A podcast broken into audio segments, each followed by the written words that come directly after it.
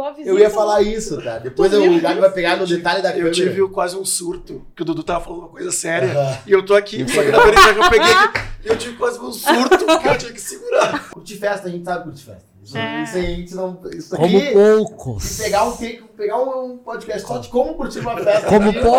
ah, Como poucos. Eu já tinha feito uma proposta antes só de trabalho, não envolvia compra, né? Ser sócio a partir do trabalho. Ele disse que gostou muito da, da minha ousadia, mas não. Afrontou seu amigo, mas... ah, Não, não, mas é, é importante. Estamos gravando o Gabi. Ah, o Gabi tá sem microfone hoje. Ah, então eu falo. Estamos gravando. Gente-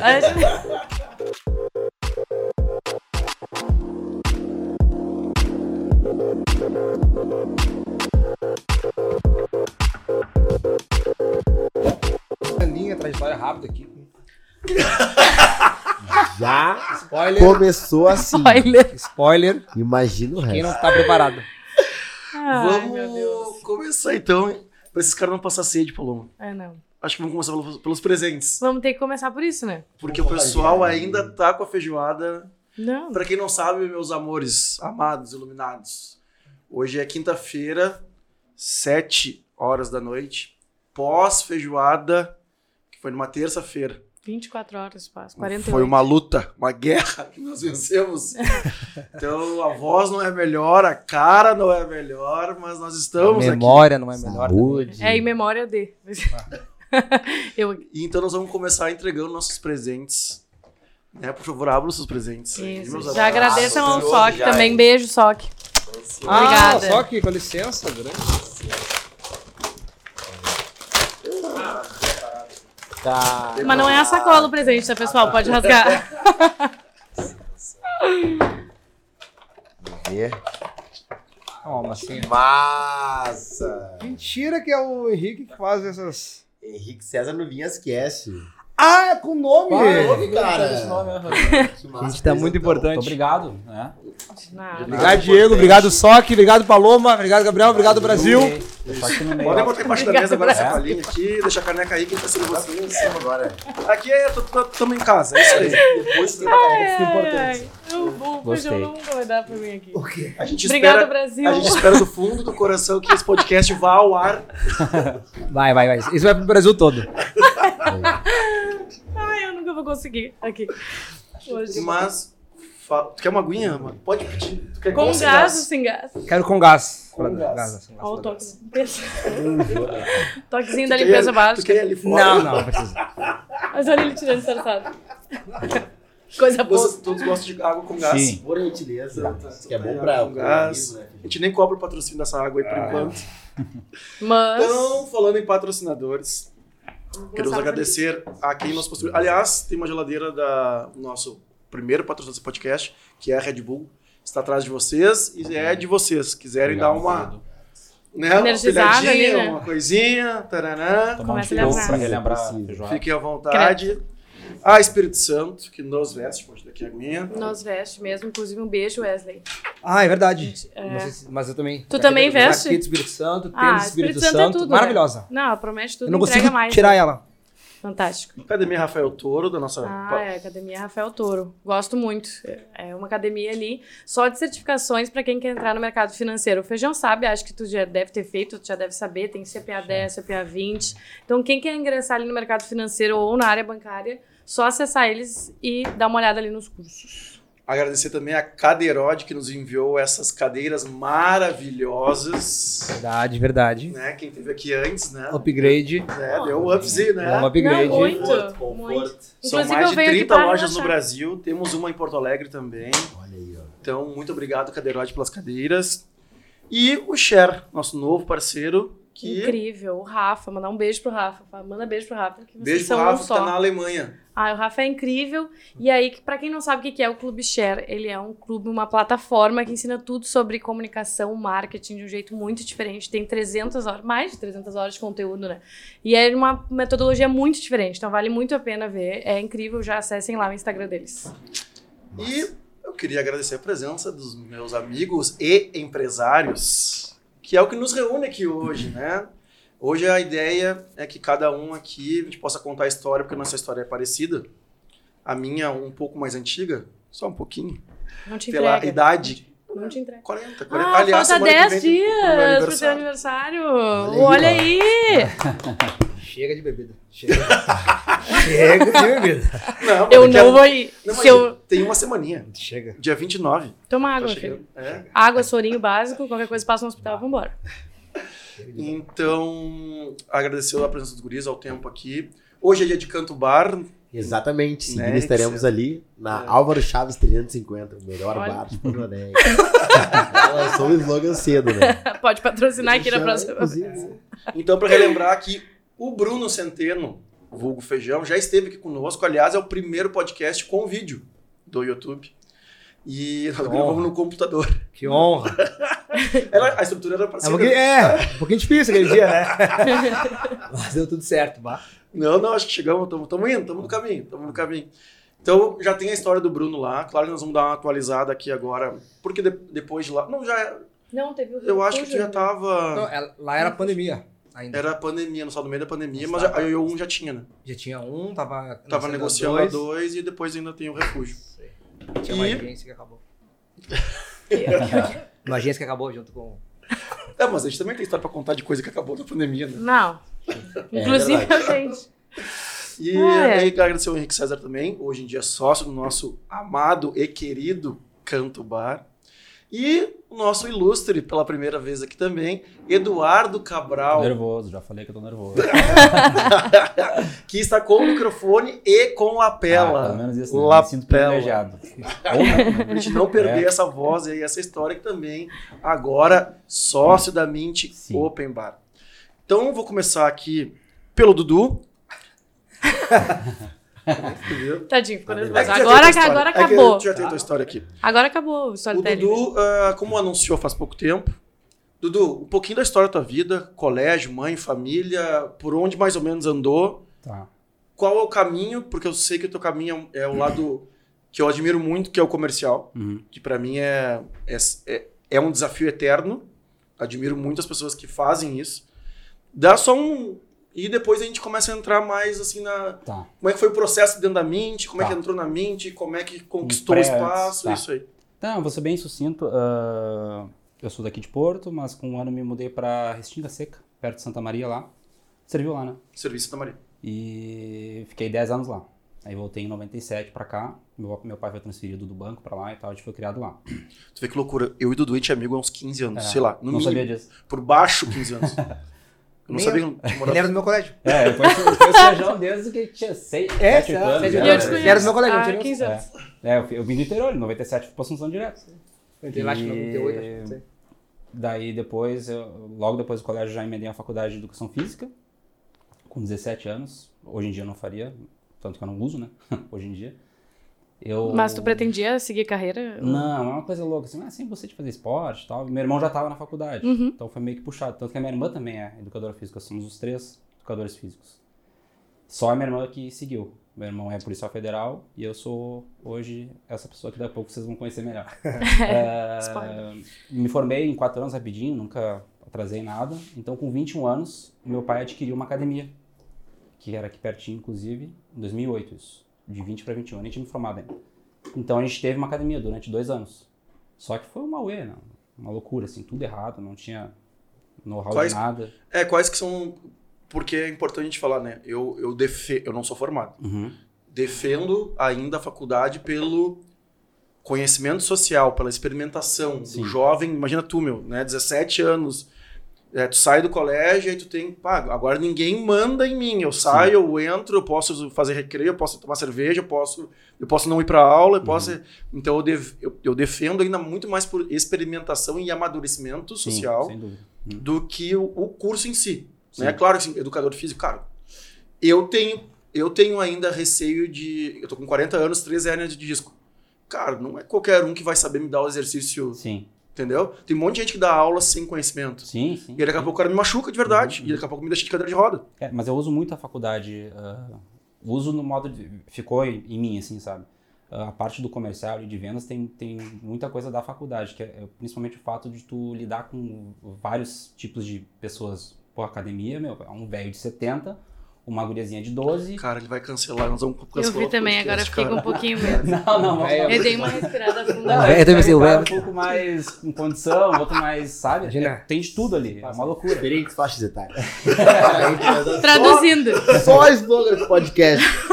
Só slogan. Isso, é Mas isso. é, eu- então eu uso bastante, eu consigo lidar bem com vários tipos de pessoas. Isso é é uma qualidade que provavelmente veio, é um pouco nato, mas veio também trabalhado na parte da educação física.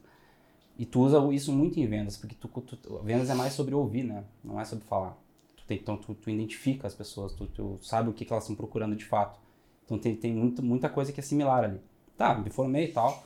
E, é, Só contando a história da academia, Da academia. aí, isso. É. O que- O que, que te faltou, assim? O que, que tu assim, isso, cara, tá. o que, que te faltou? Na academia eu tinha que ter tido isso. Tá. ah, dinheiro pra começar. Na academia, desculpa, na faculdade. Uh, cara, na verdade, assim, eu no sexto semestre eu já queria ter saído. Tá? Só que, pô, tá, dois semestres terminar essa merda. Eu posso falar palavrão aqui? Pô, a, gente fala, Depende do ponto de vista. A gente- não, porra, não, a gente fala pra sabe? caralho. Foda-se. É Tá, assim, Entendi. tá? No, no linguajar, só, Tá. nunca direcionada Alguém. a alguém Tá, não, tá. Ou a algo. É, Ao como grupo de conversa, pessoas, né, isso. É, é quase, é um comportamento social, na Tá, verdade. É como se comporta Mas é entre aí, humanos. Palavrão é isso, né? Ah, tá. E aí, ah, apareceu essa academia pra comprar pronta já. Na época era 120 mil reais. Na época era bastante dinheiro, 2008. Hoje também é, né? Continua sendo. Sim, continua é. sendo. Caso tu tenha Se perdido ali. deve fazer um pix aí desse valor, eu tô Se tá achando pouco, a gente Não, resolve. então, Mas, cara, não tinha nem dinheiro pra começar ali, entendeu? A gente teve que pegar emprestado pra minha avó. E eu, era, eu fui o único que disse assim, bah, eu não, não quero, porque a gente não tem dinheiro, nem pra isso, nem pra girar um ano, sem se der merda aqui, entendeu? Pra fazer girar. Não tinha nada. Então começou fadado a, a quebrar. Sim, e a falta de conhecimento da gestão em si. Total, meu pai não é administrador, eu não era administrador, eu tava recém acabando da faculdade. Minha irmã, menos ainda, tava no meio da faculdade. Meu irmão já era formado, mas zero experiência em administração. Uhum. Mas foi bom, porque daí a gente já sabe como não fazer a partir dali. É, mas é que empreender é meio que isso, né? É, vai, é tentativa e erro, né? Uhum. É. E aí veio a faculdade.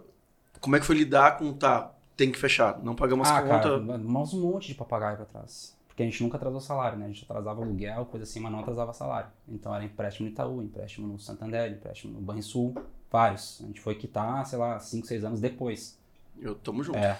O Dub Hall foi Deixa eu assim fazer uma pergunta, porque eu acho que quando a pessoa tá falindo, eu acho que se ela entende que tá falindo, né? E acaba, eu acho que na esperança Cara, de. é- é que como a gente vou pegar um empréstimo pra resolver aqui, vou pegar uma coisa pra resolver aqui. Tu não, não entende que de repente é a hora de É. fechar. Mas é como, era a gente, como a gente era muito jovem, a gente realmente não tinha tanta essa dimensão. Mas quem sofreu foi meu pai, né? Sim, porque o nome, vê, o CPF começa, que. coração, essas coisas, tudo no dele, entendeu? Uhum. Realmente, o CPF, coisa assim, o nome sujo. Mas ele tinha, ele é um bancário aposentado. tá? Minha mãe também, professora aposentada. Então, eles tinham renda, não dependiam daquilo. Menos mal, Menos mal. menos mal, menos mal. Diferente, depender daquilo, aquela porra quebrar e já era, entendeu? Não, mas isso que tu falou, eu aprendi, tá? Como ah, em 2007 eu tive o Dub Hall e a gente quebrou. E os meus sócios, ninguém. Eu era militar, então eu podia pegar empréstimo. Contei essa história mil vezes já. Mas, só pra resumir muito, eu peguei empréstimo no meu nome. E todo o dinheiro que eu guardei em seis anos do quartel, eu botei pra dentro pra salvar a empresa. E aí acabou o meu dinheiro. E aí eu peguei o gênio da lâmpada e muito apegado à marca, né? Muito apegado a- ainda emocionalmente às coisas. Ah, peguei empréstimo daí. Comecei a pegar empréstimo no meu nome também. Uhum. Porque eu tinha salário, né? Direto da fonte né? Tira da fonte. E aí tu não enxerga, meu. Serviu muito para os outros negócios. Depois, o Vidigal. O Vidigal, quando chegou o segundo mês, terceiro mês que ele não deu dinheiro, eh, nós assim, ué, paga todo mundo, tem que pagar, pode fechar as portas. Eu lembro que para vocês, que era da equipe de marketing, foi um choque, assim, meu Deus. E eu já tava assim, cara, é só mais um negócio. Porque eu já tinha sofrido de perder, um, de perder uma marca, passar pela vergonha, entre aspas, que aqui no Brasil, meu Deus, fechar um negócio e tal. Eu disse, não, cara, é o dinheiro do bolso, porque eu e o Cassiano, que éramos sócios daquele negócio, nós tínhamos ganho dinheiro durante um período. Tá? Então, preserva o dinheiro. Né? O, CN o CPF protege o CPF. Uhum. Né? O CNPJ que deu errado, beleza, fecha, paga quem tem que pagar e vambora. E mesmo assim, nós ficamos com conta ah, no- em banco também, em dois bancos. Cara, foi isso aí que tá depois de 3, 4 É, anos pra merda. frente. É, Eu, é- só não eu digo isso porque eu nunca quebrei, porque eu comecei faz pouco tempo. E é uma coisa que eu observo de todo mundo que conversa sobre isso, que traz, é que eu sinto, né? Nunca vivenciei, mas é que a pessoa quando tá quebrando, ela não consegue entender, não sabe a hora que tá quebrando. Não sabe? E é é. por isso que acho que a maior dificuldade é essa. É. Que se eu soubesse, ó, vou quebrar, Hum. bom, só, vamos proteger agora, que nem vocês fizeram no Vidigal, pago as contas e vou pra frente. Cara, na É que verdade... teus sócios são maduros mais também, né? Que já passaram por outras Sim. coisas e acabam protegendo essa parte aí. Mas é para quem nunca passou e não tem ninguém ao lado que já passou, cara, eu acho, eu posso estar errado para outros que quebraram já, mas para mim ainda é o apego emocional, é a vergonha de dizer assim, bah, meu negócio não deu errado, não deu certo e tá quebrando e eu fechei. Depois tu perde essa vergonha, né? E eu falo assim, cara, o que que é o teu negócio? Cara, o meu negócio é fazer negócio. Uhum. Entendeu? É um bar hoje, é uma agência de eventos hoje, é podcast agora, que a gente está investindo ainda ah, com as coisas, mas é, ne- é fazer negócio. né? E eles vão acabar. O que eu brinco agora é o que eu, eu. Eu sei que eles vão acabar, então eu tento manter eles mais tempo possível abertos. Mas na minha cabeça todos eles vão fechar. E sempre tem uma bolinha que, tipo assim, tá, meu, vai acabar. Como é que, qual é o próximo? Qual é o próximo? Entendeu? Antes de acabar, qual é o próximo? É doença. doença. Mas tinha esse negócio que o Pedro falou, ah, de fato, tinha um pouco, mas a gente tinha mais, era a vontade de, de vender mesmo, sabe? A partir, foram dois anos de academia, tá? Ah, fechou o primeiro, primeiro ano, assim, tudo errado, a gente já sabia que não estava dando certo. Então já começamos a tentar vender. Só que é difícil vender um, um troço daquele jeito ali, entendeu? Uhum. É muito difícil, é muito difícil mesmo. E a gente conseguiu vender pelo mesmo valor que a gente comprou, mas daí descontava a comissão do corretor, então perdemos dinheiro, obviamente, fora os, os papagaios. Sim. Mas conseguimos vender, foi um, foi um alívio. Foram bem ainda. Sim, Se vender, sim, foram- é, exatamente. Então foi um alívio brutal. Depois que a gente foi ter esse, esse- essa a ideia da, da, da perda assim mais uh, financeira mesmo, né, que foi foi forte na verdade, não foi pouca coisa, não foi pouca coisa mesmo. Aí isso foi 2010. Ah, sigo contando aqui? Claro, claro, Tá. claro. Depois a gente vai passar pro César, Tá. depois a gente entra no. E- Aí quando chegar na mente, a gente dá uma Tá, vou pausa e aí a tá, gente passa beleza. pro, pro Mas César. eu vou ser bem sucinto, tá? É bem tem muita coisa na minha vida também. Tem- Eu tenho vários vídeos aqui no meu celular. Aí vai aparecer. Tá, Ah, daí 2010, ah, fiquei um tempo sem, sem trabalhar, eu acho. Foi. A gente ah, arrendou, o cara arrendou pra nós uma outra academia. A gente pagava um legal pro cara. Circo Militar, ali Uhum. na Dona Inocência, no Jardim Botânico ali. Ele era mais tranquilo, porque a gente só tinha que pagar um aluguel pro cara. Então, dava, sei lá, mil reais pra cada um por mês. Eu e minha irmã. Minha irmã já tava estudando pra concurso. Meu pai junto. Então era uma coisa mais sossegada. Uma administração mais básica, mais simples, assim. Ah, fiquei um ano ali, aí dali eu fui trabalhar em consórcio, com vendas já. Primeira experiência em vendas aí. Tá. Mas eu já sempre, sempre tive um pouco essa, essa facilidade de comunicação. É né? que tendo uma academia, tu tá vendendo o tempo todo, né? Tá, Exatamente, também tem isso. Daí eu fiquei, acho que uns seis meses no, no consórcio. Não estava muito satisfeito com o produto. Eu também tenho, tenho um pouco isso, né? Eu não- se eu não acredito um pouco no produto, eu não vou continuar vendendo isso aí. Difícil. Eu não consigo, cara. Aí depois vai entrar na outra história, que é a outra empresa que tu conheceu também. Ah, mas tá, foi consórcio. Depois, em 2013, 2012, eu voltei para a área da educação física completamente a contragosto. Reativei meu CREF e fui dar aula numa academia lá na Zona Sul. Tá, ah, meio período. E outro meio período eu consegui um, um auxiliar de contabilidade, um escritório de contabilidade. Então, olha a loucura, né? Eu não sabe o que fazer. Mas foi bom, peguei experiência e tal, aprendi bastante coisa nesse escritório, principalmente até mais de administração básica, assim, né? E depois eu saí da academia e fiquei integral ali. Então foi meio, pra mim foi melhor. Uhum. E fiquei um tempo ali, depois me desiludi de novo, fui tentar estudar para concurso, que eu também não queria, 2014 já. E ah, deu tudo errado, eu, eu tive um, um episódiozinho de depressão, assim, não sei se é ansiedade, tomei um pouco de remédio ali, não conseguia dormir. Até hoje, se eu tenho alguma coisa, eu tenho dificuldade de dormir, né? E aí, 2014, 2015, eu fui lá numa, numa loja lá na Zona Sul, lá tu deve ter conhecido também, Uhum. pessoal famoso.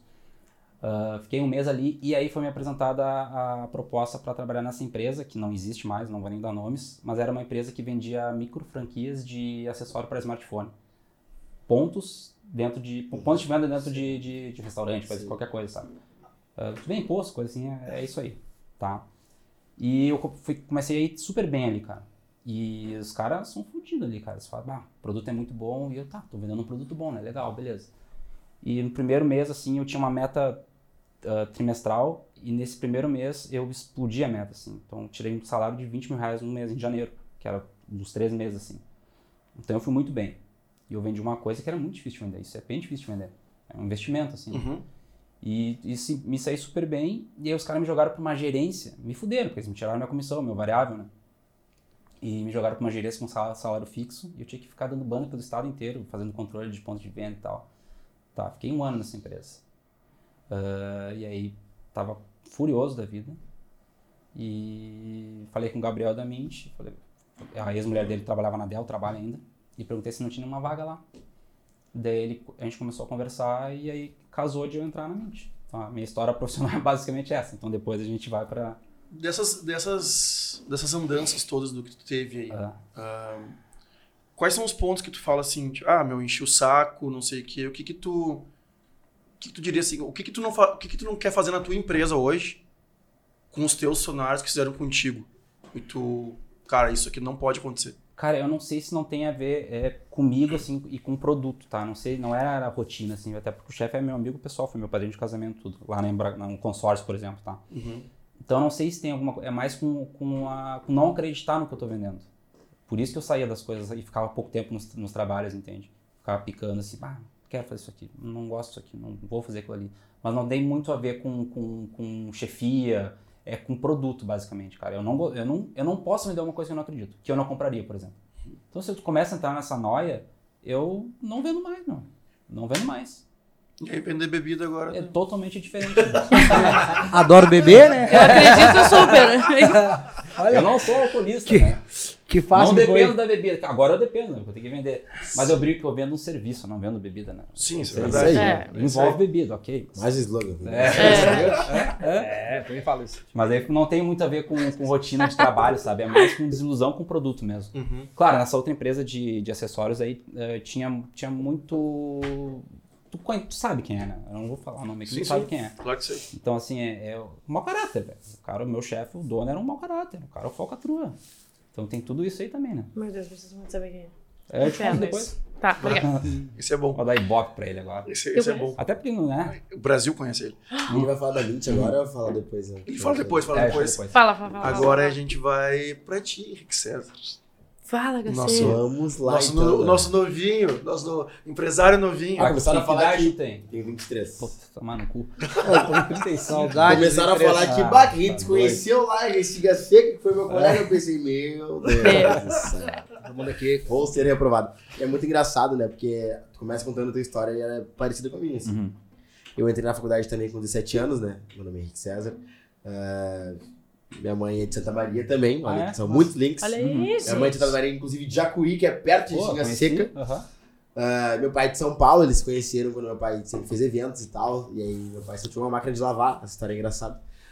E aí, nessa história toda, minha mãe ganhou o sorteio, né? E aí meu pai era músico também, envolvido em noite, tinha chique show lá em São Paulo e tudo mais. E aí se apaixonou pela minha mãe, casou e teve eu e meu irmão aqui e ficou por aqui. Enfim. E aí nessa história toda eu fui crescendo, ah, a partir desde meus oito anos ali foi. A gente morava na Zona Sul de Porto Alegre, a gente se mudou pro mais extremo sul ainda, né? E aí, com meus oito anos, eu, eu, eu, por ter um irmão mais velho, ah, de dois anos de diferença, comecei a conhecer o mundo das festas, né? O mundo da noite. A primeira festa que a gente foi foi a Bebetim, lá na Zona Sul. Né, a cadeira tá fazendo barulhinho aqui. É a cadeira? É a cadeira Pois e é. eu, né? Mexendo. Agora, agora ficou legal, acho. Corta. E aí, então, desde pequeno ali, comecei a ir pra festa, então, já, né? E conheci esse mundo, né? Que... Empurra teu microfone só um pouquinho pra frente, Pra por frente. favor. Ah, Pode pegar, pegar ele por aí. Isso. É, por aqui, que esse aqui é de ouro, né, cara? É. É. Não, tive que investir milhões, né? Pra receber três aqui de Uau, comprar mais microfone, né? E aí, então, comecei a conhecer o mundo das festas e tal, desde novo. Isso aí do, dos oito anos, né? Antigamente, Porto Alegre era mais tranquilo, então tinha aquelas festas teen, né? Que tinha todinho, Sim, é, o Todinho era no União, né? União, é, Ah, tinha o Betim na sei, Zona. Sul. Tinha depois, acho que era o... Não era, No Vidigal também tinha feijão. Tinha festinha também, no Nossa, tu fazia todinho. Sim. Dava... Olha Não, não, a gente cara. fazia festa pros adultos e as brincadeiras, uma delas era Todinho. todinho. Tinha combo de todinho. Tá, verdade. Não era bem É. sobre isso. Isso, mas tudo bem. Vamos lá. A gente ia em outra A coisa. gente vem de felicidade. Só slogan. né? Nossa. Só slogan. Então, fui crescendo e tudo mais, ah, sempre com com a galera mais velha, né? Eu era sempre o mais novo, então eu vi o que eles faziam e acompanhando, né?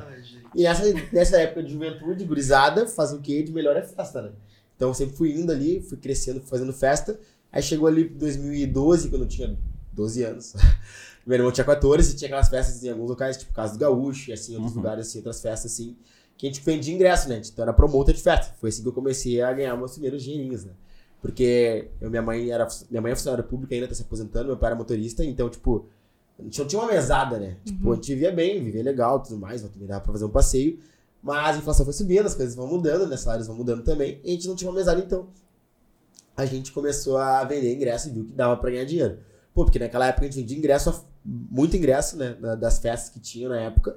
E aí tinha metas de comissionamento, né? Tinha uma época que a gente atingia o limite da venda de ingresso e aí depois a gente ganhava um real por cada ingresso vendido. Então, bato, ganhava, sei lá, acho que 10% do ingresso, que naquela época era o quê? 30 reais, 35, era o ticket médio, acho, dos ingressos. E aí, mais um real, e daí, pô, vendendo um fu, né? Vendendo, vendendo, vendendo, vendendo. A foi fazendo isso por um bom tempo ali. Ah, isso ali entre 2012 até 2014, mais ou menos. E aí também nessa época também ah, ficou, foi- ficou bem marcado pra mim, assim, que nessa época tinha muito do ingresso solidário, né? Muito. Uhum. Tu vendia ingresso, quase todas as festas de Porto Alegre, que tu tinha que apresentar o alimento junto ao ticket do ingresso. Então a gente, eu e meu irmão, a gente também comprava os alimentos antes, a gente começava a vender os alimentos pra essa galera que comprava o nosso ingresso. E algumas festas, por ser na Zona Sul, era tudo muito distante, então era em sítio, ah, ah, sítio de não sei o quê, e aí ah, parque. E aí a gente, ia- além disso, a gente fazia, então, tinha um vizinho nosso que era o Charles, que ele, ele me ajudou na- nas nossas mudanças futuras também, que a gente alugava a van dele pra cobrar das pessoas, então a pessoa que comprava o nosso ingresso, ela comprava o nosso alimento e ela pagava a nossa van. Empreendedor. Não, isso é, o- isso é eu. No sangue, no sangue, né? Isso é o raiz. Fora concentra dentro do bolso, né? Naquela época, E a assim, gente já levava bebida. eu não tinha conta, né? Porque eu era. Eu tinha, tava saindo do colégio e entrando no ensino médio, não tinha conta. Não tinha mesado. Então eu não perdi e não ganhava. Mas eu precisava me. Pô, queria comprar alguma coisa diferente, né? Eu não tinha costume de pedir as coisas pra minha mãe, né? Então ela sempre deu as coisas pra gente, sim, quando, sei lá, quando era alguma data importante, né? Mas. Então a gente viu que dava pra ganhar dinheiro fazendo isso, que era uma coisa que a gente gostava. Mas é que é, o- irado disso tudo é, foi ver, identificando. A gente nem nota que a gente faz isso, né? É. mas a gente resolve o problema. E o empreender nada mais é que resolver problemas. Uhum. Porque o que, mais, o que eu mais queria hoje era que alguém chegasse aqui com os microfones e tudo instalasse. Tipo, não, não, não eu ter que. Comprei um pela Amazon, comprei um pelo Shopee para assim. Se alguém atrasasse, eu ter o microfone aqui. Aí o cabo, não sei o que, o Gabi vai buscar. No... Se tivesse alguém que resolvesse, me entregasse tudo pronto aqui, cara, eu pagaria uma taxa por resolve o meu problema. E tem uma coisa interessante também, né? Porque, tipo assim, a gente viu que dava pra, pra ganhar dinheiro, mas o ponto inicial disso era o free, né? Tipo, se eu não tinha dinheiro naquele momento, porque eu não pedia, então eu conseguia ganhar meu ingresso. Depois eu comecei a ser remunerado por isso. E aí fui indo isso, ah, comecei o ensino, o ensino médio daí, e aí eu, eu e meu irmão, a gente praticava sempre, praticou muito esporte de criança, né? Minha mãe teve isso de criar um operacional e criar um artístico, né? Que é meio, como tu brincou ali, né? Muito parecido contigo, a gente parece o Forrest Gump, né? Uhum. Porque tem coisas que a gente gosta, mas quando a gente, ah, principalmente a gente que, que é comunicativo, assim, tanto para de vendas, tanto para de marketing, tanto para de relacionamento, a gente consegue adentrar em várias vertentes, né? A gente fala que a gente é meio camaleão né, nesse sentido. E daí tu vai fazendo várias coisas, tu vai te dando bem em várias coisas. E aí tu vai depois vendo o produto ou aquela coisa que tu vai gostando mais e vai guiando o caminho, né?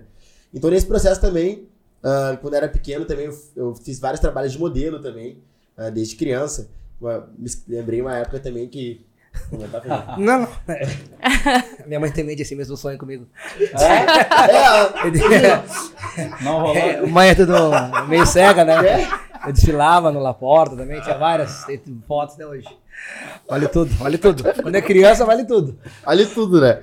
Então ela pegou e criou um filho operacional e um filho artístico, né? Meu irmão, ela botou em vários cursos, sei o que, tanana, curso técnico disso, curso daquilo, curso não sei o que. E eu fui indo na, na área das artes junto, né? Sempre os dois fazendo esporte, a gente faz jiu-jitsu desde criança.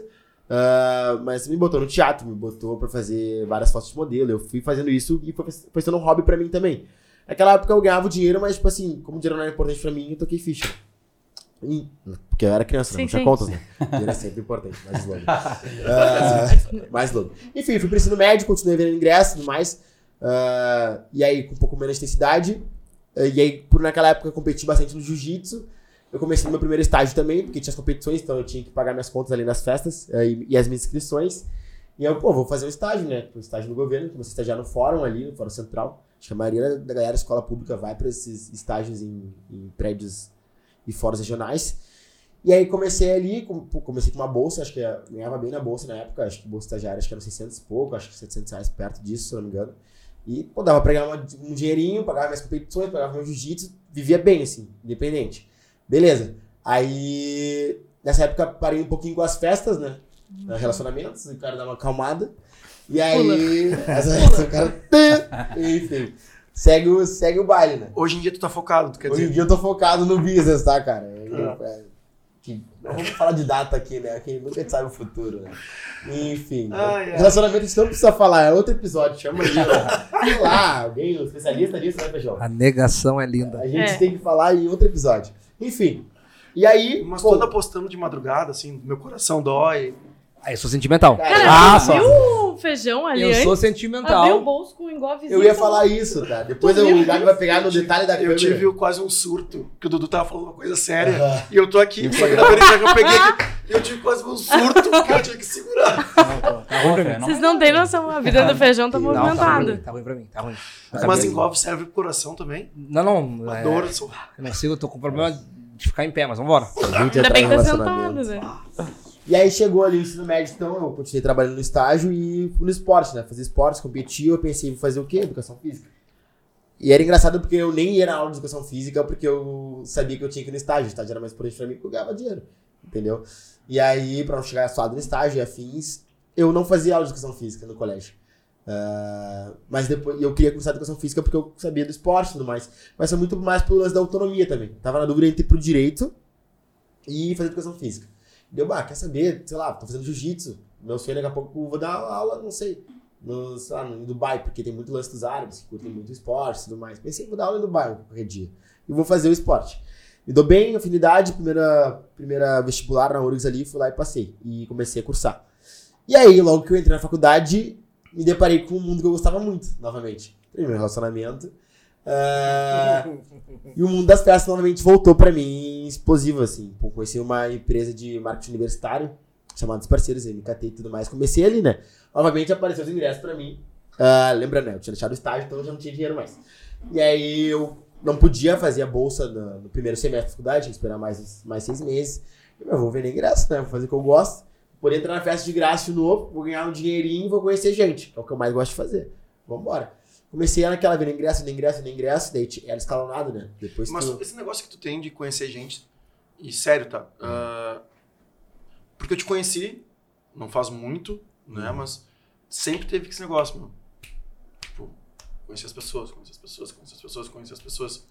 Da onde que vem isso, meu? É uma vontade tua ou tu viu alguém te falar isso?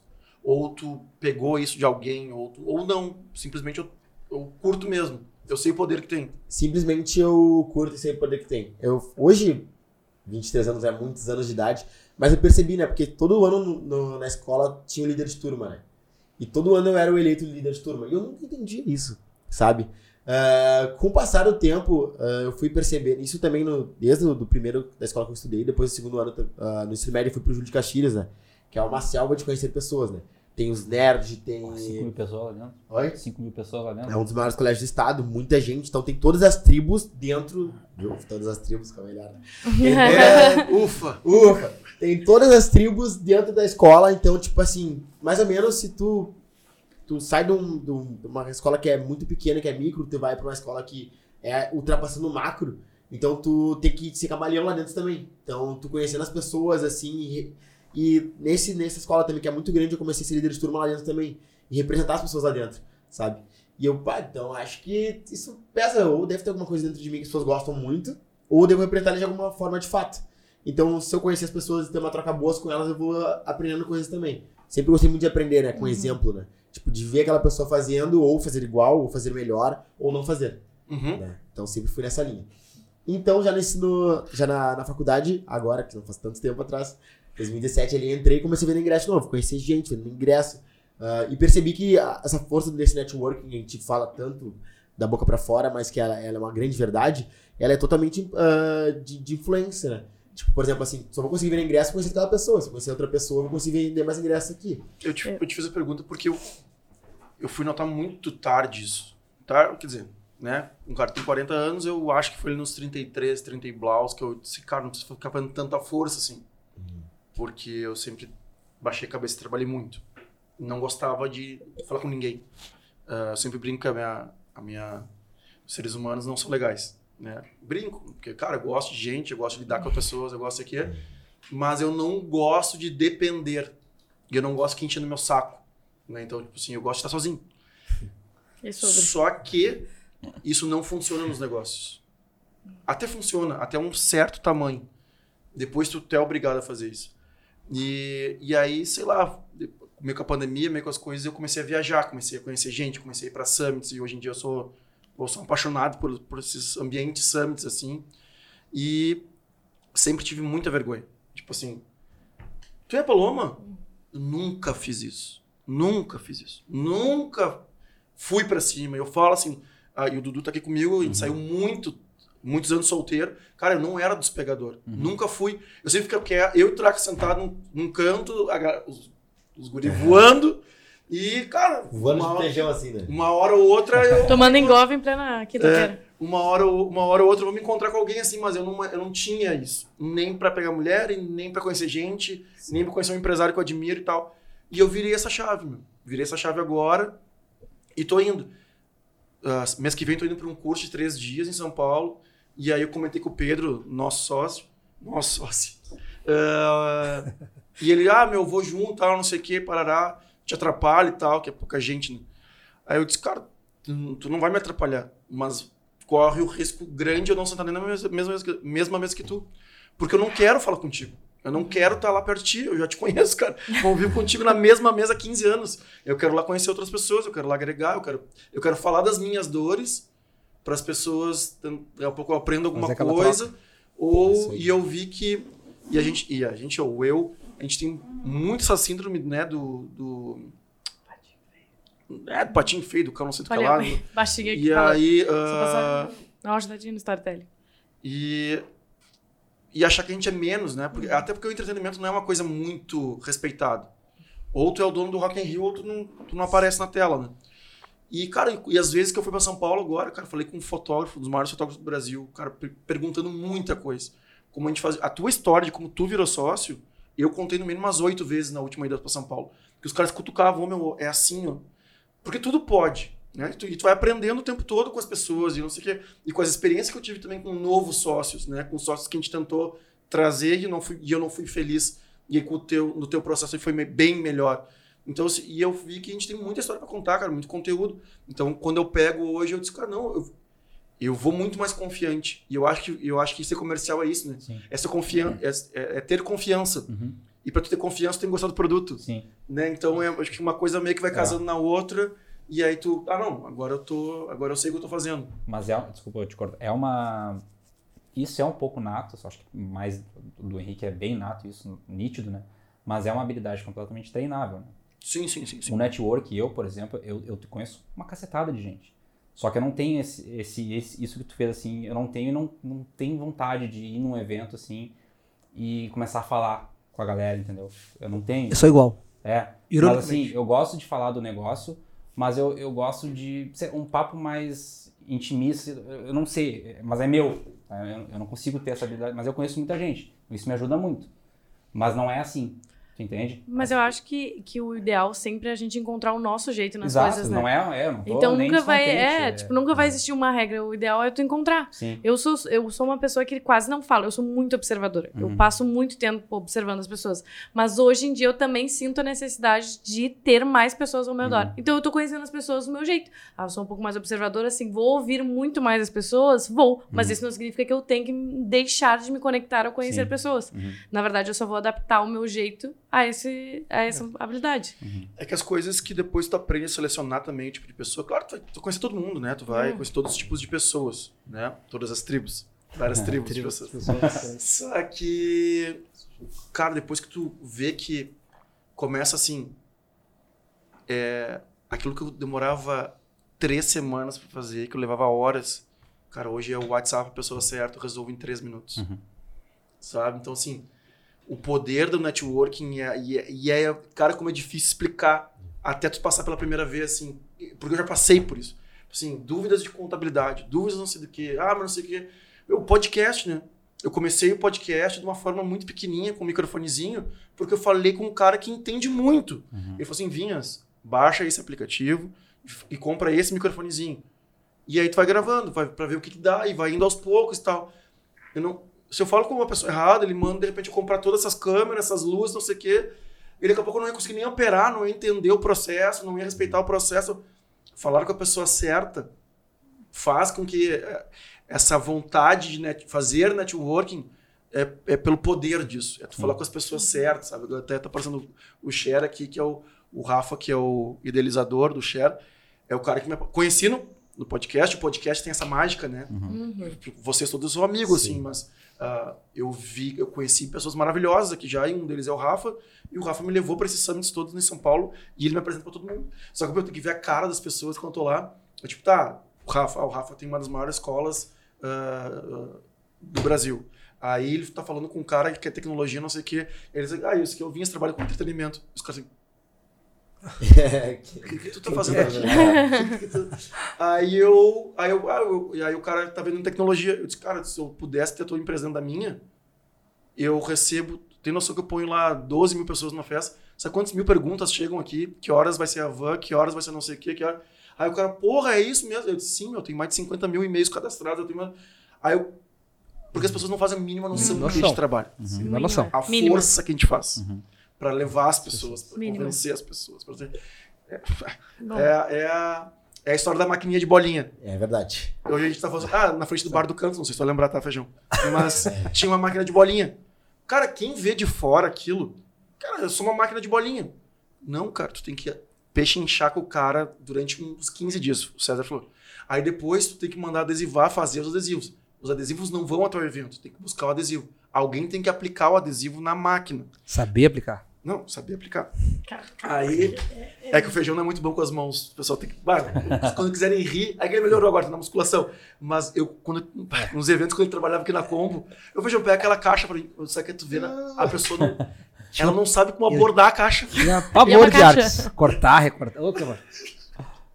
Então, ah, aí, e a bolinha? Cara, tem que mandar produzir a bolinha, tem que ver não sei o quê. Então, mas aí tu pega. Não, aí tem que ter o papelzinho que sai do bar, que tu comprou um drink. Então, assim, é só uma máquina. No Tem meio de um evento processos. gigantesco. E já dá um trabalhão. Então, assim, as pessoas não têm mínima noção do trabalho que é mínima. construir o que a gente faz na parte do entretenimento. Mínima. Mas, enfim. É uma guerra. vamos... Tu tava na faculdade, primeiro semestre. Isso aí. Daí foi, bom, fui indo, fui indo na faculdade de educação física, né? Todo mundo precisava fazer administração, todo mundo precisava fazer N outros cursos. E eu ali, vendo ingresso em festa, ingresso em festa, ingresso em festa. 2017 até 2019. 2019, o ano de Copa, acho que foi quente aqui em Porto Alegre. Não, 2019? foi, dois foi Não, mas lá 2018. foi Copa América. Não. Copa América. Copa- um ano aí é Copa foi. Foi isso, Ah, Copa tá, foi. 2018. O 19 Copa América e foi o Ah, ano no que cais. ferveu Porto Alegre. É verdade. Bom. Entretenimento quentíssimo, Quentíssimo. todas as agências envolvidas. Quente, viu, César? Quente, inclusive a Paloma, Mânica. Calma. Eu não entreguei teu namoro, tu não vai entregar o meu. Não, eu só, eu só falei que tu estava entrando na combo naquele dia. Ah, é verdade, a gente comemorou isso, Eu vou lembra? tentando aqui na combo, É verdade, é verdade. A gente criou um drink novo graça, que né? eu não vou contar aqui. Pessoal, penhascos, pessoal, se paraquedas. Tava Não, só pra ela falar, né? Vai que. Sem elástico. Não tinha nem equipamento de segurança, mas qual que só você tirou, tirou. mas tudo certo. Cara, que a gente sabe, né? Então gente, eu, eu segui nesses anos Que a gente tem que ter medo. fazendo relacionamento ah, e fazendo bastante, vendendo bastante ingresso. Ah, fui, prom- fui sendo promovido, né? Desde a venda de ingresso ali, eu comecei a depois administrar um, um grupo de pessoas que vendem de ingresso. Depois eu comecei a entrar em aquela empresa que eu trabalhava de relacionamento. Comecei fazendo isso, conhecendo pessoas, mais voltado à universidade. Então eu me reunia com todas as ah, insti- instituições universitárias. E naquela época também eu já sabia que, bom, eu saí vendendo ingresso. Depois que eu vendi ingresso, eu fui para uma bolsa de 300 reais, que é a primeira bolsa da, da, da faculdade, aquele valor, né? Precisava de mais dinheiro. Aí daqui, ah, continuei tra- ah, trabalhando com, com entretenimento. Depois deixei a bolsa, fui para o estágio. Do estágio, na, estagiei no Clínicas, né, no hospital. Uhum. Comecei a receber um pouquinho mais.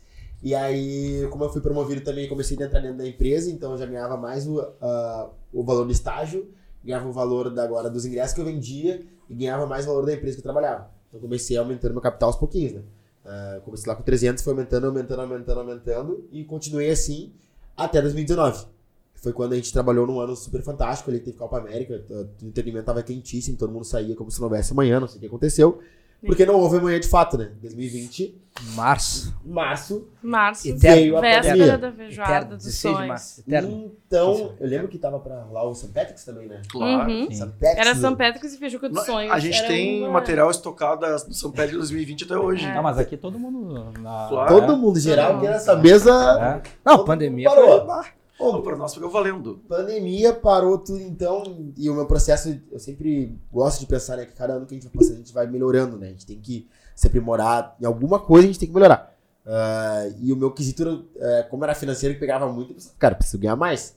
Mas não é só ganhar mais, acho que ganhar sempre foi uma consequência, né? Eu preciso melhorar como pessoa de ah, relacionamento, ou como marketing, ou como educador físico, como qualquer coisa. Que me- isso vai me reverter em um salário maior. E sempre tive isso na minha cabeça, processo bem definido de calma, tu vai chegar lá. E fui fiel aos meus princípios. E aí, enfim, chegou a pandemia, pum, para tudo, né? Não tem melhorar. Não tem, tu não vai sair, vai fazer o quê, cara? Tem estudo, É. não tem nada. Não tem nada, não tem nada. E aí, pum, fiquei em casa naquele momento, a gente tentou. Mundo, era- uma. Tudo era incerto no entretenimento, ninguém sabia se podia fazer festa, se ia voltar, se não ia fazer. Todo mundo começou a vol- virar, virar páginas de conteúdo, basicamente. Todos os Instagrams eram um objetivo de gerar conteúdo para se manter conectado com as pessoas, né? Ah, algumas pessoas tiveram mais ah, audácia de começar os primeiros negócios do delivery, né, nas plataformas que foram se aperfeiçoando, desde de, Meet, Zoom, de reuniões até o Gauchito Foods, né, Feijão? Loucura. Fim de food. Sim. que loucura. Até Pode- outras opções de, de, de mercado de trabalho, eu pensei, pô, vou- mais um ano então, 2020 mudou, 2019 foi bom, 2020 tem que ser bom também. Vamos lá, vamos dar um jeito, tô com saúde, estamos vivos, a gente se cuidou em casa. E aí pensei, cara, o que, que eu vou fazer? Aí a gente começou com projetos sociais, projetos sociais assim, que a gente estava ajudando umas comunidades e tudo mais, e conheci, conheci mais pessoas nesses projetos também, porque eu pensei que conhecer pessoas ainda. E essa brincadeira de vai e vem, a gente pensou em fazer um hambúrguer solidário, nisso tinha uma marca de um amigo meu, que nem era tão amigo, era conhecido meu, assim, que vendia um hambúrguer lá, tal da nona dele, não Uhum. posso falar. E aí, naquela época eu pensei, pá, meu, tô aqui em casa. Tem ali uma hamburgueria que eu não tenho nem ideia como trabalha, né? Mas acho que né, todo, mundo tá, todo mundo tá em casa, ninguém pode sair, delivery. Tem que ir, tem que Vou fazer. vou Tem que aprender. fazer, Tem que Fui fazer. lá, meu, falei, pá, meu, olha só, sem nada de hambúrguer e tudo mais, ah, mas eu tenho certeza que eu vou aumentar tuas vendas. Certeza. Nossa, eu lembro disso como se fosse hoje, né? Porque o HC, pra quem não sabe, a gente se conhece há um tempo e a gente vive junto. Inclusive, hoje ele mora com a minha melhor amiga, mas ele morou quase na minha casa também durante tempo, É isso aí. que foi a pandemia. Foi pra mim. E aí eu lembro que a gente estava trabalhando na, na empresa de tráfego. Ah, trabalhando não, tu era só, estava trabalhando contigo. Trabalhando na ótima. Não, trabalhando sim, mas enfim. E aí. A gente.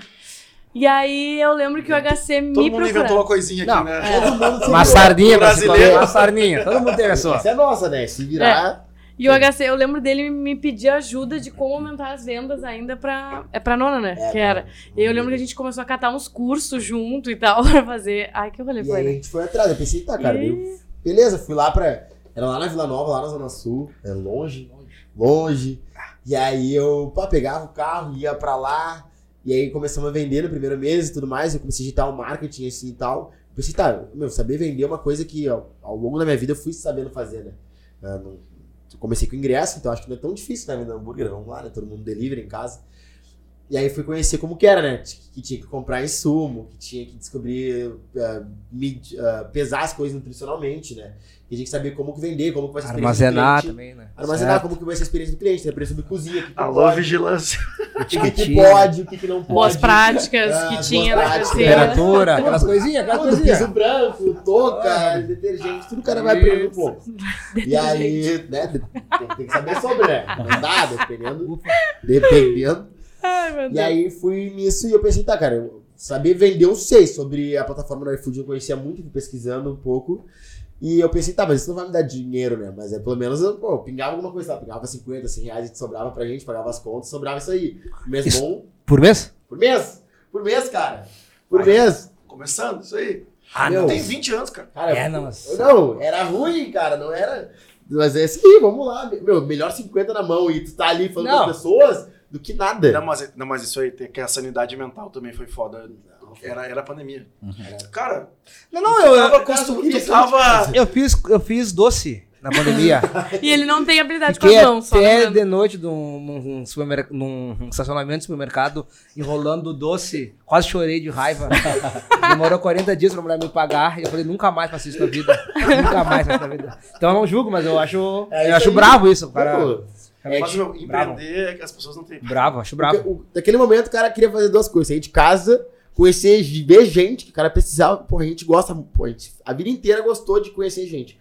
Não podia ver mais ninguém. Então tu tinha que conectar com as pessoas de algum jeito, né? Então eu me conectava com as pessoas através da, da gastronomia.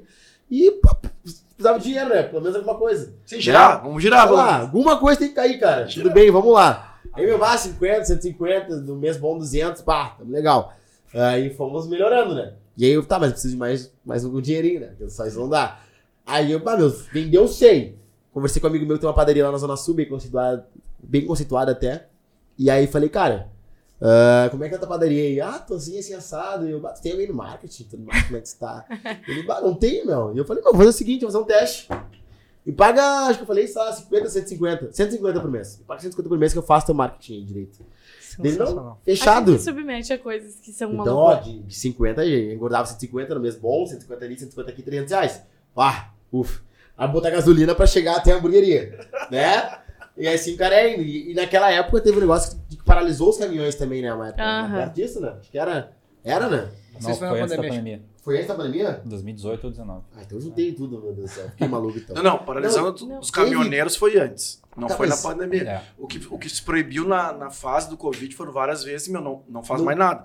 Mas é que dep- é, É, é, a eu- minha memória também não é boa pra muitas Eu coisas lembro, aí. mas teve algum episódio que, tipo assim. Não, que uma época parou o caminhão certo, Sim, parou, sim, né? sim, sim. Sim, Eu lembro que eu não. Mas é eu lembro que eu pré-pandemia. não ia conseguir abastecer porque eu tinha que ir na hamburgueria. Essa é eu me lembro. boa, mas que parou. Não, parou certo. Porque... Parou, né? Não, parou certo, porque eu lembro que foi um eu rolê. Não, Caos. gasolina, faltou os postos, gasolina. a. É, é que começou a faltar Caos. matéria-prima, eu acho, pra Pô, todo é. mundo. Foi um negócio Alguma assim. coisa aconteceu porque eu, eu lembro que eu queria, eu tinha, pô, eu precisava chegar na hamburgueria, né?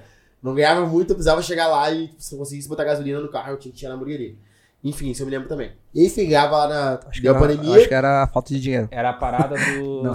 Só do setor da Não era- É isso aí, rolou, né? Só da do setor da gasolina, os caminhões não saíam das refinarias. Era isso. Mas só daquele setor, não era geral, né? Isso. E aí, enfim, rolou isso aí, deu tá.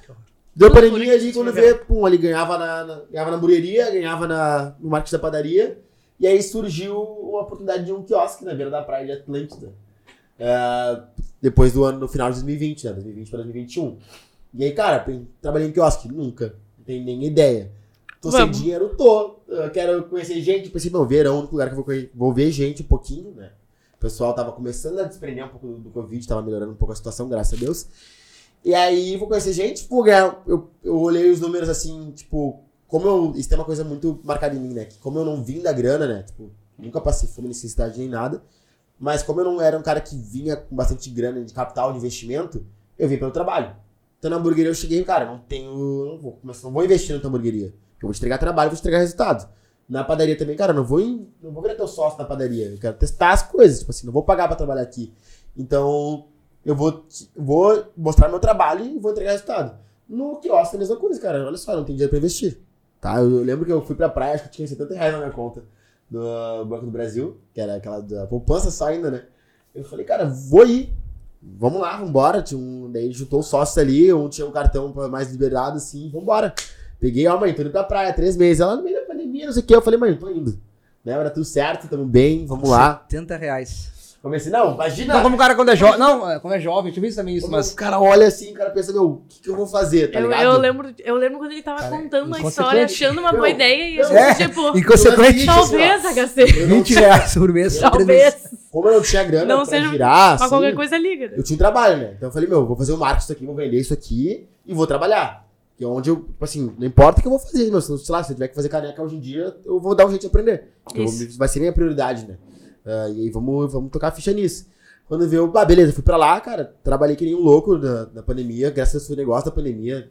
É, não sei se a gente pode falar assim, mas acho que é isso mesmo. Na, no cenário que a gente podia trabalhar, a gente trabalhou muito bem, acho que foi negócio da Praia de Atlântida naquele momento.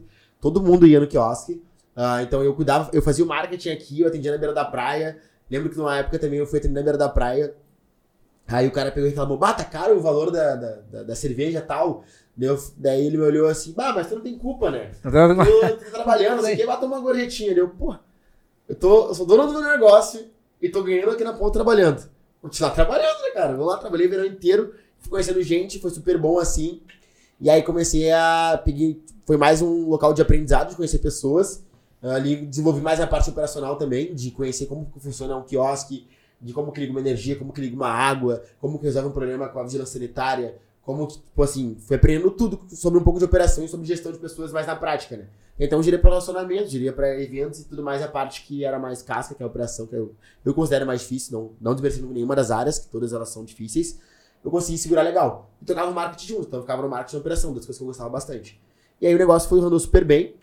E aí no final do verão, de 2021, tinha um dos sócios desse quiosque, que é o sócio do Vinhas, que é o Boca, Felipe Carneiro aí também, ó, um grande Instituição Isso, Porto. Alegrense. Instituição Boca Carneiro é um cara que também que Um outdoor ambulante, um, que ele é não o tem central de atendimento. Não tem tempo ruim, Um se tiver ver tamanho caneca, ele bolso. vem contigo, vem Um outdoor de bolso. É. Boca. E aí ele olhou, cara, tô abrindo. Aí nesse verão eu me capitalizei, né? Deu, deu resultado, deu dinheiro nesse verão. Eu pensei, pô, primeira vez que eu subi alguns dígitos na minha conta, É né? verdade, né? Verdade. Ufa. Vi que eu sabia trabalhar, sabia fazer aquilo. Vambora. E aí o Boca me falou que estavam abrindo um bar aqui no quarto distrito, que era uma zona nova no Porto Alegre, ninguém sabia como ainda. E chamado um bar chamado Canto, né? E eu pensei, tá, fiquei pensando assim, tinha outros sócios na época, a gente tinha sonhos de abrir outros bares e tudo mais. Mas eu sabia da, da, da índole da, e da característica dos guris serem caras trabalhadores e que entregavam resultados. Potencial também, né? Potencial, tipo assim, cara. ah, e ó, anos atrás eu já sabia que eu ia trabalhar com. Eu sou um cara sensitivo, tá? Acho que, eu não sei se tem isso. O pessoal que trabalha com pessoas e principalmente com a venda, tu sente, né? Tu olha pra pessoa, tu mais ou menos, bah, sei lá, acho que a Paloma ah, gosta de Tem quem não presta. É, tu sente que não presta quem presta, e tu, sei lá, tu sente que, bah, ô meu, essa pessoa tá bem, essa pessoa não vai legal, mais ou menos olha e vê. E eu vi nos guris do potencial, vi a seriedade, ah, conheci um pouco sobre eles e sentia uns anos atrás que eu ia trabalhar com eles em algum momento na minha vida, não sabia como nem porquê, mas sentia isso. E aí fui, ah, aceitei, topei, cara, vamos trabalhar lá, ser gerente e tudo mais, um bar, nunca fui gerente de bar nenhum, Ah, mas falei, cara, vamos lá. E eu pensei, bah, a melhor coisa antes de ter meu negócio é, de novo, trabalhar. Vamos trabalhar, não tenho dinheiro pra investir. Queria abrir um bar, não tenho. Vamos lá, vamos trabalhar, vamos desconstruir as coisas. Aprender. Vamos aprender. Quando eu tiver nos cascos, eu vou lá e vou saber o, fazer o meu. E vou ter dinheiro pra fazer o meu, que acho que é o crucial. né? E aí fui lá e, cara, comecei a trabalhar no canto e mês a mês, né, vinhas, vinhas meus sócios no canto. Ah, fui aprendendo muita coisa também, fui gerindo equipes gigantescas. Hoje a gente começou, sei lá, com uma, uma equipe de. tinha 12 funcionários por aí, acho, no canto. Hoje em dia a gente tem ali, ah, em média, de 8, 9, 8 funcionários fixos no canto já. E durante a noite que giram entre filas, outras pessoas que trabalham diariamente lá, é, média de 40 pessoas já no canto. Então, fui, fui crescendo mês a mês, fui aprendendo mês a mês sobre como gerir pessoas, como ah, me desenvolver na parte de marketing, na parte, ah, na parte contábil, na parte financeira. Ah, fui aprendendo sobre insumos, sobre cozinha, sobre encalhamento, sobre protocolo de segurança. so- a gente até brinca, né? Tem, sei lá, teve um dia que teve um. faltou luz. Ah, eu ouvi, às vezes protocolo faltar luz, eu não sei. Né? Eu vi já por muito mais tempo de operação. Ah, fui aprender sobre encanamento, fui aprender sobre calha, fui aprender sobre tudo que o bar tinha naquela, naquela situação, porque eu vinha sempre. ah, se colocou bem à disposição nessa parte de operação e mostrar, tipo, cara, você tem que saber tudo que acontece aqui dentro, tem que saber onde é que é o registro, onde é que é a luz, porque isso de fato é muito importante durante a operação. Porque senão tu não vai conseguir se estourar um cano, como é que ah, conserta? Quem conserta? Que cano conserta? Onde que passa essa água? Por quê? Por que, entupiu? Então tudo isso tu foi aprendendo e fui me relacionando com as pessoas ainda, no meio da pandemia. A gente ficou, mais uma vez, eu, ah, longe de dizer que a pandemia foi bom pra alguém, sabe? Mas, tipo, eu me potencializei muito na pandemia. Porque ela me deu condições de trabalho e oportunidades de trabalho que eu fui lá com o meu trabalho e consegui conquistar. E aí passou, acho que uns oito meses de canto, acho, por aí, perto disso. Foi perto de novembro, dezembro, quando eu tava se movimentando pra praia de novo. Eu pensei, tá, vou voltar pra praia. Não, não. Lá. Eu conheço eles aqui. Vou, vou voltar pra praia. Eu falei, cara, olha só. Ah, começou a esquentar a praia de novo e eu. E o canto bombando, fervendo, né? Tipo, cada vez melhor, cada vez melhor, cada vez melhor. E eu, e eu fui instalando meu celular lá dentro do canto também, porque eu fui demonstrando trabalho. Ah, e aquilo, né? Tipo, sem tempo ruim sempre. Dormia no canto, acordava no canto. Às vezes eu ia pra. Eu trabalhava no canto, ia pra noite, daí tinha um fornecedor que, sei lá, tava faltando cerveja em todos os mercados. Consegui um fornecedor que ia me entregar, sei lá, às sete da manhã. Eu já tomava um banho ou nem ia direto, dormia no canto, recebia o fornecedor. E fui indo. Chegou a praia, falei, cara, vou de novo, né? Vou querer abrir minhas coisas. Acho que a minha missão, isso sempre teve presente na minha vida, de nunca conseguir parar, assim, né? Você já falando muito, pelo amor de Deus, alguém, alguém me corta aqui. Tem um tempão. Não, tu vai vai. chegar, tu vai chegar nesse momento agora da Vai praia e aí É vamos pegar o Bruno. Minha que- missão- Bruno Combo Agência aí. Foi grande demais a ponto de eu não conseguir parar. Falei, cara, olha só. eu Pulou. Vim aqui Meu num dia, né, perto de, de- perto de ir pra praia, ah, de novo, e eh, fazer outros negócios. Falei, cara, olha só, meu, acho que tá muito bom tudo, mas a minha missão não me permite parar. Os guris ah, já visionários olharam que, viram que eu tava me dedicando pro negócio, e que eu fazia jus e me ofereceram uma sociedade, né. A gente até tava conversando em off aqui antes sobre eh, dar e oportunizar, e eles falaram, beleza, cara, tu vai entrar aqui, só que ah, eu que sempre tenho negócio sem pagar, de oportunidade, pensei, ah, os caras vão me dar uma sociedade, né. Deles negativo, tu vai pagar. Tu vai pagar a tua porcentagem, tu vai pagar a tua sociedade, fizeram valuation da empresa direitinho, exponencialmente grande, graças a Deus, como canto é. Foi um valor grande, mas ah, se colocou uma condição de parcelamento, de pagamento, tudo certo, na qual conseguiria trabalhar, conseguiria pagar. E aí, quitei minha dívida já esse ano. E Tá somos- sobrando, então tá sobrando. Não, não, É, calma. Tá com muito, só tá com muito. Eu tenho um De sócio que é muito 150, bom, assim, ele diz quem guarda tem. Então, Sócio bom, sócio com dinheiro. e aí, estou agora atualmente como sócio do Canto Bar. Cara, Eu amo. Não, eu gostei. Ele Eu falou até 23 anos, bem vivido. sede, vou tomar aqui o quê? Ah! Bem pega vividos. um, pega um sem açúcar pra mim também. Açúcar, mais Por favor. Eu não posso ver Red Ah, mas é Amo Red Bull, tá? Amo Red Bull. Mas eu tô. Que é? Tu viu que tem o novo? É, tu viu? Esse é o novo. Ah. Amo Red Bull, tá? Mas. Gente, ele tá tomando engolfe no meio do podcast. É. A gente não vai te julgar, É, Feijão. tá. A gente sabe a tua condição. Bruno, quero que tu conte agora pra nós um pouco assim da tua história na Combo e como é que foi o processo de sair, porque tu tem um processo diferente dos guris. Que tu sai, tu tem que sair de uma empresa pra abrir uma outra empresa ah, com 50% de sócios, vamos dizer assim. Na a Combo hoje em dia nós somos cinco sócios, quatro executivos. O, Metade veio junto. é, metade, metade foi. E veio esse convite pra ti. Conta um pouco dessa história, porque ela é, ela é diferente de acreditar assim, uma empresa que tá girando, tá faturando, né? E tipo, tá, não, vou entrar nessa, vou pagar, mas vou entrar nessa barca aqui andando. Já tá andando. Como é que foi o teu processo? Tá, deixa eu me apresentar. Vou ser sucinto, porque eu já falei bastante no outro podcast aí que a gente gravou. A gente vai pedir pra Anne Bianchi, nossa editora. Ah, aliás, Gabriel. Ele tá sem microfone, vai ter que ser. Gabriel, tu não. esse- com essas personalidades empresariais aqui. Que, ó, Com esse guri de 23 anos aí, vai chegar nos mil inscritos. Cara, Ah, As pessoas, sabe o que elas fazem? Elas vêm aqui, consomem todo esse conteúdo, toda a história de vocês, todo o tempo, Não, e elas não compartilham, elas não seguem e não se inscrevem no canal. eu não acredito. Então, Hoje por não. favor, gente, por favor, para nós é muito, muito, muito importante mesmo que você se inscreva no nosso canal, que a gente esqueceu de pedir lá no começo. E é bem rápido. Ah, mas vamos quem fazer chegou o até aqui, né? segundos. Aqui, ó. quem Pá. assistiu esse podcast aqui, se Meu inscreveu no canal, vai lá no Canto Bar e pode pedir um drink lá, dizendo que assistiu esse podcast. Olha aí. Gatilho, gatilho. aí. Caramba.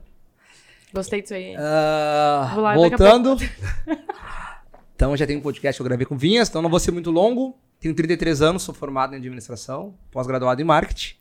Mas a minha primeira faculdade foi a Ioiô, a de verdade, a raiz. Foi ali que eu aprendi.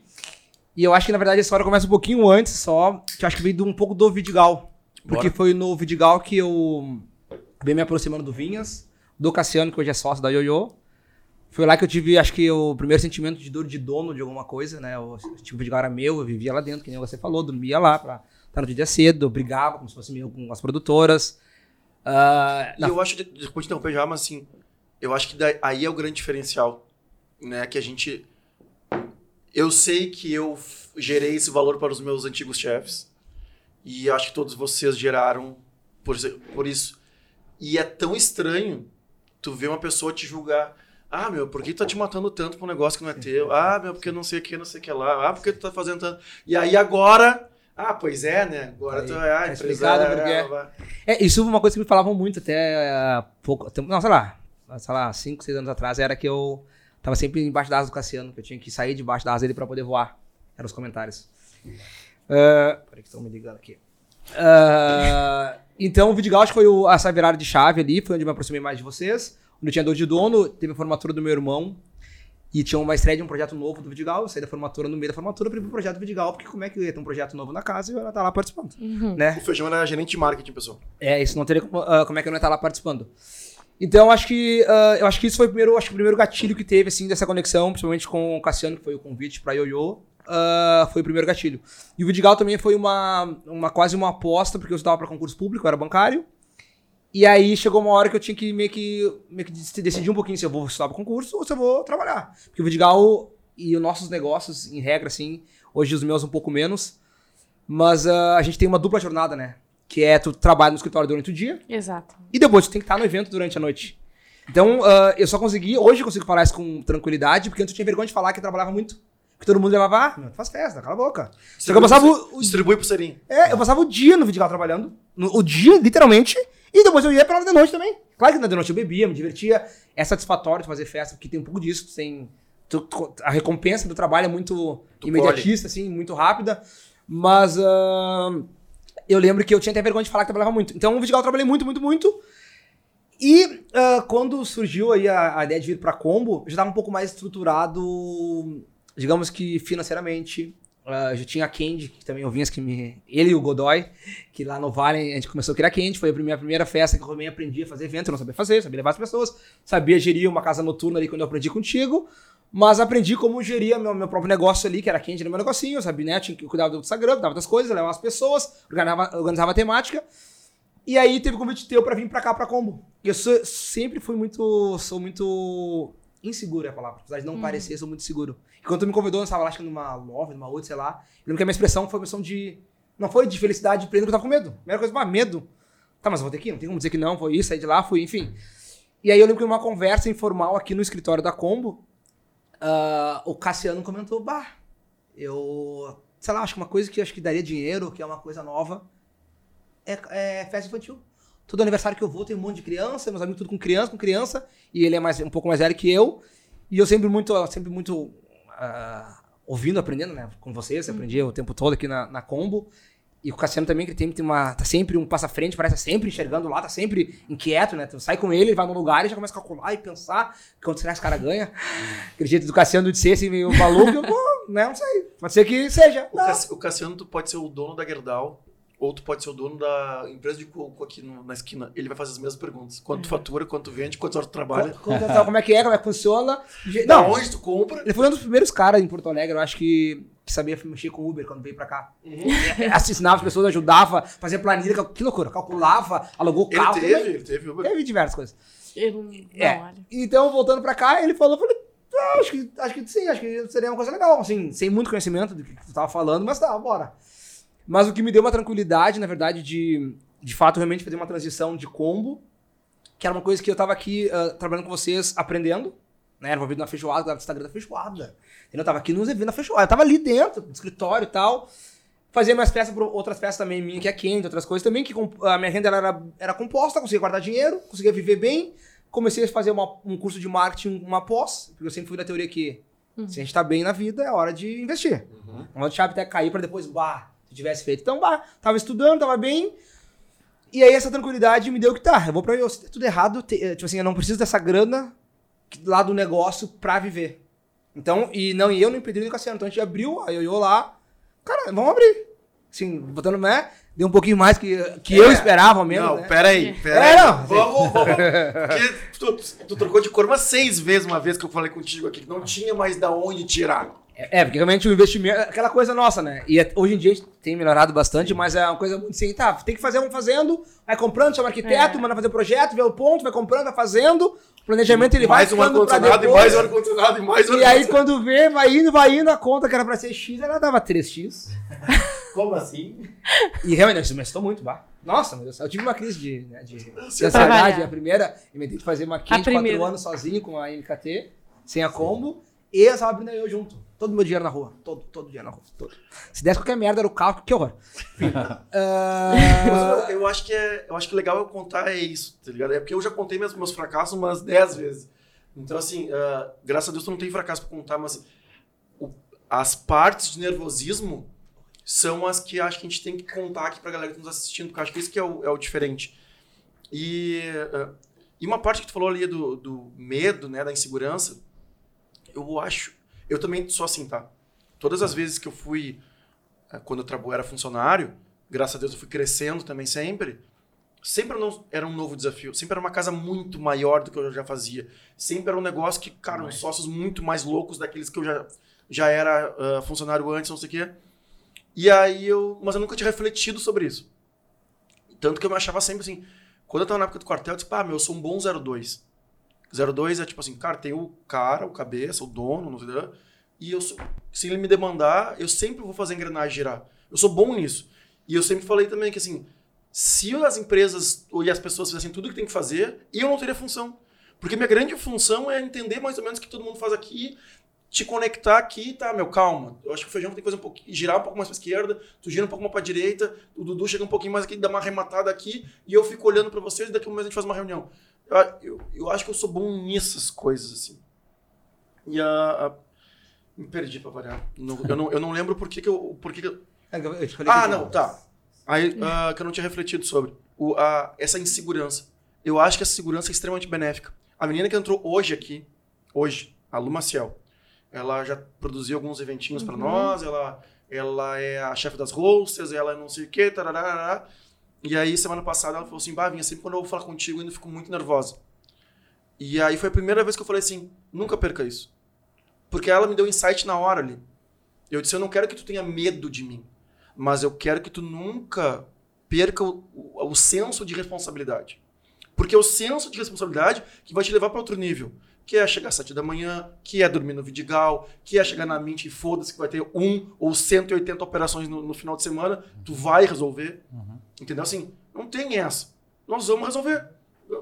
Mas eu, eu.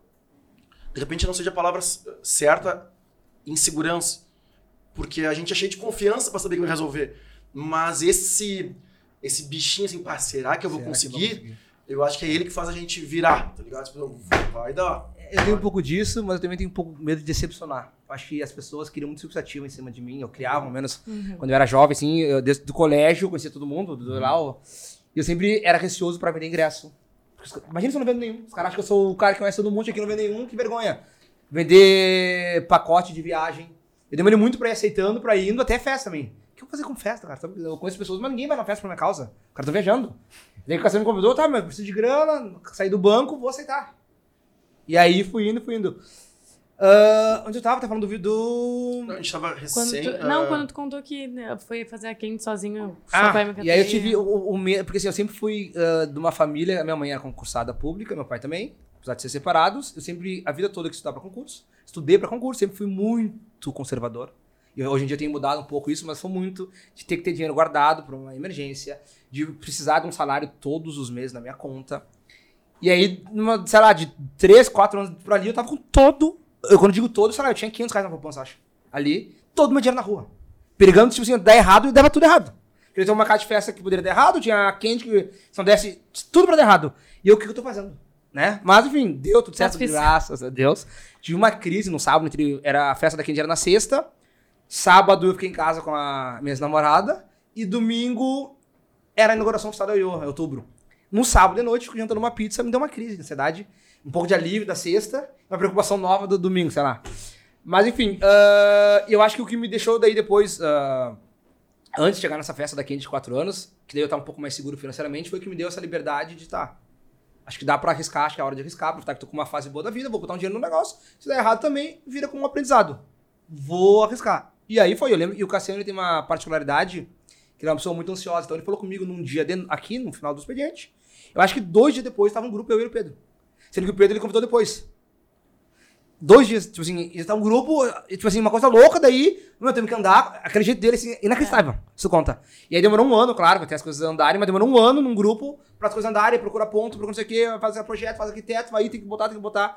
E acabou que, graças a Deus, até é um então, sucesso. Tá tudo bem, graças a Deus, a gente vende momentos inesquecíveis, né? Nossas O slogan. Entendeu? Não é uma festa infantil, só são momentos inesquecíveis. E a minha faculdade primordial é a eu. Eu até hoje agradeço muito por ser o CEO da eu. Porque tem muita coisa que eu, ao menos andando com vocês, principalmente aqui da Combo, que eu não tinha noção, né? Então eu tava sempre muito, muito aqui abaixo, em termos de conhecimento. Quando eu trabalhei aqui, eu fazia muito a parte do marketing que eu conhecia. Rede social, mas eu não me envolvia na operação do- das coisas do evento, eu não me envolvia em Alvará, PPCI, em não me envolvia em nada. Eu trabalhava com, ah, na minha parte com o Pedro, que é um cara muito inteligente, com o Alfa também, um cara muito inteligente, mas na área que eu já era formado, tava fazendo pós-graduação, já tinha um conhecimento. Então eu senti, e, e- agora vendo de, de frente pra trás, né, do futuro pro passado, que ainda bem que eu fui o que eu aceitei ser o CEO, porque até então nós ia colocar alguém como gerente pra tocar lá, porque eu queria continuar na Combo. E aí depois eu, não, olha só, A doença do salário. a doença. E eu falei, não, olha só. Eu tenho abrindo um negócio, tô botando todo meu dinheiro aqui. Eu, vou ser o cara que vai estar lá todo dia. Lá vai ser meu escritório eu trabalhar, vou fazer minhas coisas de lá. E. E graças a Deus eu aprendi ah, infinitas coisas. Infinitas coisas. Assim, é, chega a ser inacreditável. A escola que foi. De É, todos os tipos. E, e isso é muito louco, né? Porque eu saí de uma faculdade de economia e eu vim para eventos porque eu tava muito, muito fechada na área de economia, muito número, muito número. Tá, tudo bem vir pra cá pra ser financeiro. Mas era uma área totalmente diferente, né? E hoje em dia, eu acho que não tem algo que aqui de dentro não tenha aprendido, tipo, algum setor. E eu acho que isso é o que, que muda, assim, porque a zona de conforto ela é maravilhosa, né? Mas não acontece nada de incrível lá. Então, quando tu tá, tipo, ah, eu tô num lugar e eu vou adquirir um maior número de conhecimento de todas as áreas que eu consegui, é ali que tu consegue algum diferencial. E pode não ser no lugar que tu tá, mas na vida mesmo. Então, tu acaba tendo conhecimento sobre tudo e tu vai usar isso. E, e isso é incrível. Pra mim, a melhor parte da vida é agregar conhecimento. E, cara, Exato, é pra, não só pra negócios novos, mas pra conversar numa mesa, pra, exato. é, pra tudo, né? Ter noção do que tá falando, trocar. Tem algumas amigas minhas também que tem negócio e volta e meia, a nossa conversa no WhatsApp é essa. Tu viu que saiu a, a lei, tal do, do presumido? Nossa. Tu te enquadra, não te enquadra? Como é que tá? Como é que faz aí? Ah, tô com uma dúvida e tal coisa, como é que tu faz? Assim, entendeu? Então isso, até isso também acaba que enriquece pessoalmente também, né? Tu acaba sendo uma pessoa mais interessante É na hora de, de, de, de- de conversar com outras pessoas e, Sim, e e, se relacionar. E teve uma, uma das podcasters entrevistadas aqui que veio aqui, que foi a Fabiana, que pra mim falou uma coisa muito boa. Ela falou: "Ah, eu não tô fazendo, ela tá fazendo um curso de Python que é sobre Power BI e todo de dados". E ela falou: "Ah, não tô fazendo uh, o curso para saber, tô fazendo para saber fazer as perguntas certas". E eu acho isso incrível. Essa analogia pra mim ela é perfeita. Às vezes a gente não precisa saber para fazer, mas eu preciso saber para fazer as perguntas certas para saber que quem tá fazendo pra mim tá fazendo certo. Então isso é fantástico. Como é que foi o processo, meu, tipo, pra ti, tá, veio a primeira, vencemos a pandemia, engrenou, tá, meu, tem a oportunidade pra abrir a segunda. E aí? Como é que Foi. como é que Foi a loucura. Esse eu lembro. Não, foi, Qual foi, foi a foi, primeira? A primeira foi na... a do Dr. Timóteo. Tá. Foi isso. A pandemia, ela tirando tudo que ela teve de ruim, que foi muita coisa ruim, muito mesmo, ela, por outros pontos, foi bom. Ao menos pra mim, assim, no sentido de. ah, de novo, né? Tirando tudo que foi ruim, né? Eu acabei entrando fazendo terapia, porque eu comecei a ter ansiedade de casa, comecei a procurar outras coisas pra fazer, pra poder até ter renda também, porque parou.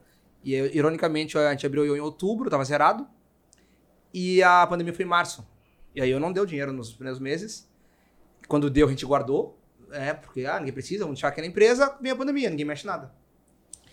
E as festas acabaram e eu não tinha dinheiro guardado. Eu tinha, sei lá, se eu tinha 3 mil reais na conta, guardado era, era muito dinheiro. E aí, zero, zero, zero, né? Claro que eu moro no, casa, no apartamento que é da minha mãe, ela que paga todas as contas, porque, enfim, é dela. E, mas igual, eu tinha que comer, fazer outras coisas, normal de qualquer. Claro que também se eu precisasse, ah, ah, certeza que ela ia ajudar, né? Não vitimizando, mas realmente eu sempre fui por mim, não tem assim. Daí fui atrás de coisas. Mas a. E a própria Ioiô Três Figueiras, ela surgiu na parte que tinha eu. Antes da pandemia, foi feito um convite do, do pessoal lá que queria vender lá a casa. E nós vamos pegar, não vamos pegar, muito caro. Não, vamos ajeitar isso aqui, depois a gente vê. E aí na pandemia, obviamente, eles se apertaram mais do que estavam. E aí chamaram o Cassiano novamente querendo vender. E o Cassiano, ah, vamos mandar uma proposta aqui, aquele jeito dele de sempre. Falei, o cara, manda, óbvio, caras não vão aceitar, né, mas. Manda. Os caras aceitaram. Agora vai atrás. Como assim aceitaram, cara? Como? Aceitaram. Não era pra aceitar, pô. Aceitaram, mentira, aceitaram a proposta. Tá, e bah, daí começa, tudo de novo. Tudo de novo, aí tá. Não, de novo, aí tem que Tá tá, louco. tem- E aí. Chama o Não, e, e- quietinho, quietinho ali, né? Sem falar que tava sem um real no bolso. Ah, não, fazer, tem que fazer. e também tem muito isso, né? Como eu era funcionário deles no começo, depois a gente vira sócio. E aí. ah, ah, Acompanhar. não, é, tu tem, que- eu, muita coisa tu cuida assim no começo, né? Quando não tá com a vida tão parelha, pra não ficar sempre realmente submetido a certas situações. Então, tu vai cuidando das coisas, o, que fala, vamos ir, vamos tocando, vamos me virar do meu jeito e tal. E aí a gente acabou que a gente ah, conseguiu, a gente abriu, sei lá, pra, pra investirem na Yoyo. E graças a Deus, várias pessoas queriam investir, fiz várias reuniões, achamos investidor, conseguimos aí adquirir a Yoyo, conseguimos fazer um caixa para continuar pagando as contas. Lembro que na época a gente fez também um- um- uma coisa que era: o dinheiro aqui não sai da empresa. Até a vida voltar, o que nós temos de dinheiro aqui é de- fica na empresa, a gente vai pagar as contas com isso. Ah, mas o pai quer de volta. Bom, a gente vai ter que esperar a pandemia voltar, a gente vai pagar todo mundo, mas quando a vida voltar. E a casa de festa infantil ela tem uma dádiva que é que tu recebe muito dinheiro antecipado. Então o cara faz a festa lá em dezembro, lá em janeiro, ele começa a pagar a entrada hoje, às vezes parcela. Então nós tínhamos também a dádiva que nós chegamos ali em março com caixa gordo. Sim, porque tinha muita festa pra frente, o comercial era novo, vendeu muita festa. Então aquilo realmente deu uma tranquilidade. Tá, na eu não precisa botar dinheiro. Vamos gerar o dinheiro que tem aqui e vamos ver, vai acabar daqui um mês, que tantos meses, sei lá quanto tempo. E só que a pessoa começou a passar, passou um mês, dois meses, três meses, quatro meses, cinco meses. Bom, então vamos ter que começar a inventar. Daí começamos a inventar, eu abri uma agência de marketing, foi aquela lá que eu queria com a minha ex-namorada. Tenho pânico até hoje de, de marketing, de, assim, de cuidar do Instagram. De. Não, não, assim, é uma coisa que eu gosto de fazer, claro. 50 clientes, na verdade. Isso, é assim, é desesperador, desesperador, desesperador atender pessoas. Ah, a gente, nós abrimos o gauchito lá para poder também girar dinheiro dos funcionários, pelo menos pagar o salário de- dos caras da cozinha lá. É muito difícil. É, eu nunca mais reclamei de um delivery. Nunca Delivery mais, é muito difícil. nunca mais reclamei, cara. O cara atrasou, errou o pedido, tá tudo certo, negão, tá tudo certo. Eu te entendo, é muito difícil. É chuva, é motoboy. Nós estamos embalagem. juntos. Tu liga. É junto. muito difícil tu fazer pedido. E agora eu entendo que os caras não querem mudar. Ah, o meu é sem queijo. Negão, vai com queijo dele, negão. Tem 30 pedidos aqui, rapaz. Que eu vou tirar o teu do queijo. É que Tem que criar a linha de, tem que criar a linha de produção e mandar isso aqui logo, cara. Aí então chega, é moto que E nós, quebra. é, nós tudo pegamos junto. Lembro que fim de semana quem fazia as entregas era nós. Tinha motoboy, daí os caras precisavam reclamar que não tinha muito movimento, né? Era novo. Aí não queriam ficar parado lá, precisaram cobrar banda pra ficar lá parado. Tava eu, Cassiano e Pedrinho, nós entregando aí pra, pra galera, os amigos ajudando. Que coisa horrível. Eu dentro da cozinha, Cassiano dentro da cozinha, nós com touca e, e servindo. Horrível, horrível, horrível. Desesperador também. Graças, Graças a Deus Passou. Passou, passou. Vai, era difícil fazer, difícil fazer também. Ah, porque demais que a gente vendia carne, né? Então tem ponto. O cara que é mal passado, o cara que é no ponto, vai te deitar, negão. É o ponto da casa e é isso deu. É muito, é muito. É uma lógica muito difícil de fazer. Mas ao menos foi também pra aprender, assim. Ah, e aí tá, enfim, começou a Yoyo 2, né? Vou falar um pouco dela então. Abrimos o Yoyo, fizemos a reforma, tudo certo. Tá, a vira tá voltando aos pouquinhos, vai voltar, libera. Vamos fazer a inauguração. O- Um dos chefes nossos desapareceu, o cara treinou ele. Como ficou muito tempo, o cara desapareceu. Achei um outro cara. O cara foi, fez o treinamento lá. Cara, nós ia inaugurar a Yoyo na segunda-feira. O cara foi lá na o Sica lá, que foi o cara que fez nosso cardápio. Grande Sica. Treinou o cara na terça, na quarta, sei lá. Ou na segunda na terça. O cara, quarta-feira, parou de me responder. Quinta-feira não respondeu. E aí eu. sem- eu, eu sou assim, eu sou uma pessoa ansiosa. Hoje em dia com a terapia eu sou um pouco mais calmo, mas eu não durmo. Eu durmo, eu passo a noite sonhando com aquilo. Aquilo estraga meu dia e é um negócio que eu não consigo. Tá, olha só, só transferir. A inauguração, mas a vergonha de, de, de ter que cancelar. Aí eu lembro que eu sentei na mesa do Cassiano, assim, na minha mesa lá, o Cassiano sentou. E aí, isso era acho que era quinta-feira, como o cara não responde. O cara não me atende, não- louco, loucura, loucura. Já procurando empresa que faz serviço de, disso, vamos pagar azar, e isso vai dinheiro fora, né? Que durante a pandemia também a gente perdeu muito dinheiro. Estoque de comida foi todo fora. A gente doou o que deu pra doar, que foi fora. Aí vai abrir, vai abrir. Então tem que se preparar. Acha cozinheiro de novo. Compra a mercadoria que tá, tá pra abrir, tem que estar preparado. Pá. Ah, não abriu. E aí nisso também eu lembro que eu sen- eu sentei assim, bah, cara, eu não sei o que eu faço com esse cara. Telefone. Meu gerente geral ligando. Deve ser coisa boa. Ah, Quer atender, meu? Não, não, não. Que a gente passa pro Dudu. Não, não, eu vou acabar, senão eu perco nem raciocínio. Ela, a gente pegou e o. Na quinta-feira, eu lembro que eu sentei assim, ah, cara, não sei o que fazer com esse cara, vou ter que chamar uma empresa pra fazer. E o Cassiano, meu, eu acho que amanhã vai abrir bandeira preta. Que daí, né, tinha. Eu falei, mentira. E o bah, primeiro eu falei, bah, tomara. E aí, disse, não, não, pro lado, eu falei, bah, tomara que sim, porque daí ao menos, né? Tá aí a desculpa que eu precisava.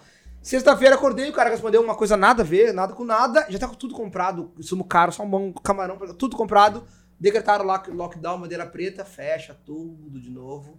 Tudo, comida vai fora, porque daí tem coisa que é fresca, que não sei o quê, bota o dinheiro fora. Mais ou menos foi o que, foi o que salvou. Assim, salvou pra gente estar, agora tem um tempo pra achar alguém, respirar e ir atrás do negócio. Mas daí, aí de novo, daí até vai, daí até ir, ficou sei lá quanto tempo fechado. Até de novo poder maturar as coisas. E a, a festa infantil tem a idade pra tu receber antes, Mas tem um problema que um ciclo de compra de Gestão. festa. Sim, a gestão de, de grana não. O fluxo de caixa deles Não. era muito. Mas o problema é que tem tipo assim, ó, tá, abri. Tô, não é diferente de um restaurante, abrir as portas de uma pessoa ali, ah, quero jantar. Não. Tu vai, tu tem que anunciar na rede social, daí tu faz patrocínio, tu, tu chama os pais, tu tenta remarcar festa. Só que isso demora um, dois meses pra começar a ter a primeira festa. Não é assim, abrir, semana que fim de semana que vem já tem uma festa. Não, não. Então tu faz todo um, um trabalho, um esforço de novo pra a roda começar a girar. E nisso, conta pegando, né? Salário pegando, a estrutura um pouquinho maior já, porque eram duas casas, não eram mais uma só. Aí tu tem que. Não pode também.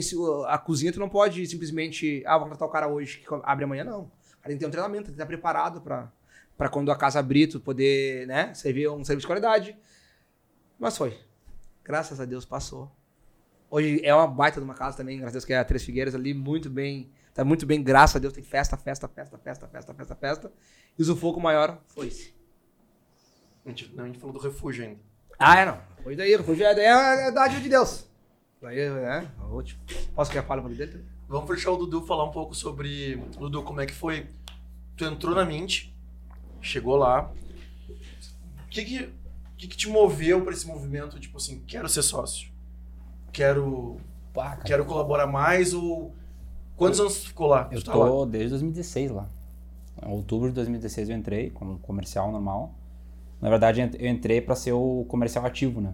Porque a gente recebia muita coisa, tinha um comercial, o passivo ali. E eu entrei para prospectar mais. E acabou que esse cara saiu logo em seguida e eu acabei assumindo tudo. E eu só tinha comissão sobre os eventos que eu fechava. Tá? E aí eu tava indo bem. Eu, eu fui o que mais trouxe eventos lá por fora, assim, sabe? Sem ser aqueles que organizadoras, cerimonialistas Uhum. ah, recomendam e tal. Tu acha que isso é do teu relacionamento? É, seguramente. Não, não tem nem dúvida. Aliado ao produto, né? Obviamente. Uhum. Não. É. Aí.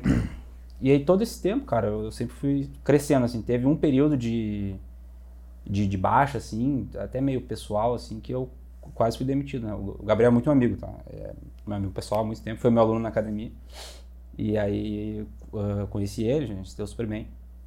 E ele quase me demitiu em 2018. Isso. A partir dali eu fiz assim, virei a chave. E eu comecei a Mas o momento pessoal. é, tu- tudo assim, sabe? Um pouco satisfeito com o profissional, mas o pessoal também. Ah, muita festa, coisa assim, sabe? Cheguei num dia de ressaca lá, queria explodir tudo lá, porra. Espero que eu não tenha colaborado. Contribuí. Com certeza, foi uma feijoada. Com certeza. Com certeza foi tu que Com que certeza, deu aí no cartão. Mas depois dali, cara, eu já eu comecei a trabalhar com melhor qualidade, assim, e eu já me sentia sócio. E além disso, ah, cabeça de dono, sabe? Ah, as pessoas viam a Mint eu, não viam mais o Gabriel. Então eu, eu consegui desvincular essa imagem dele, tá? Daí ficou, a Mint ficou basicamente eu. O Gabriel não tocava mais no comercial.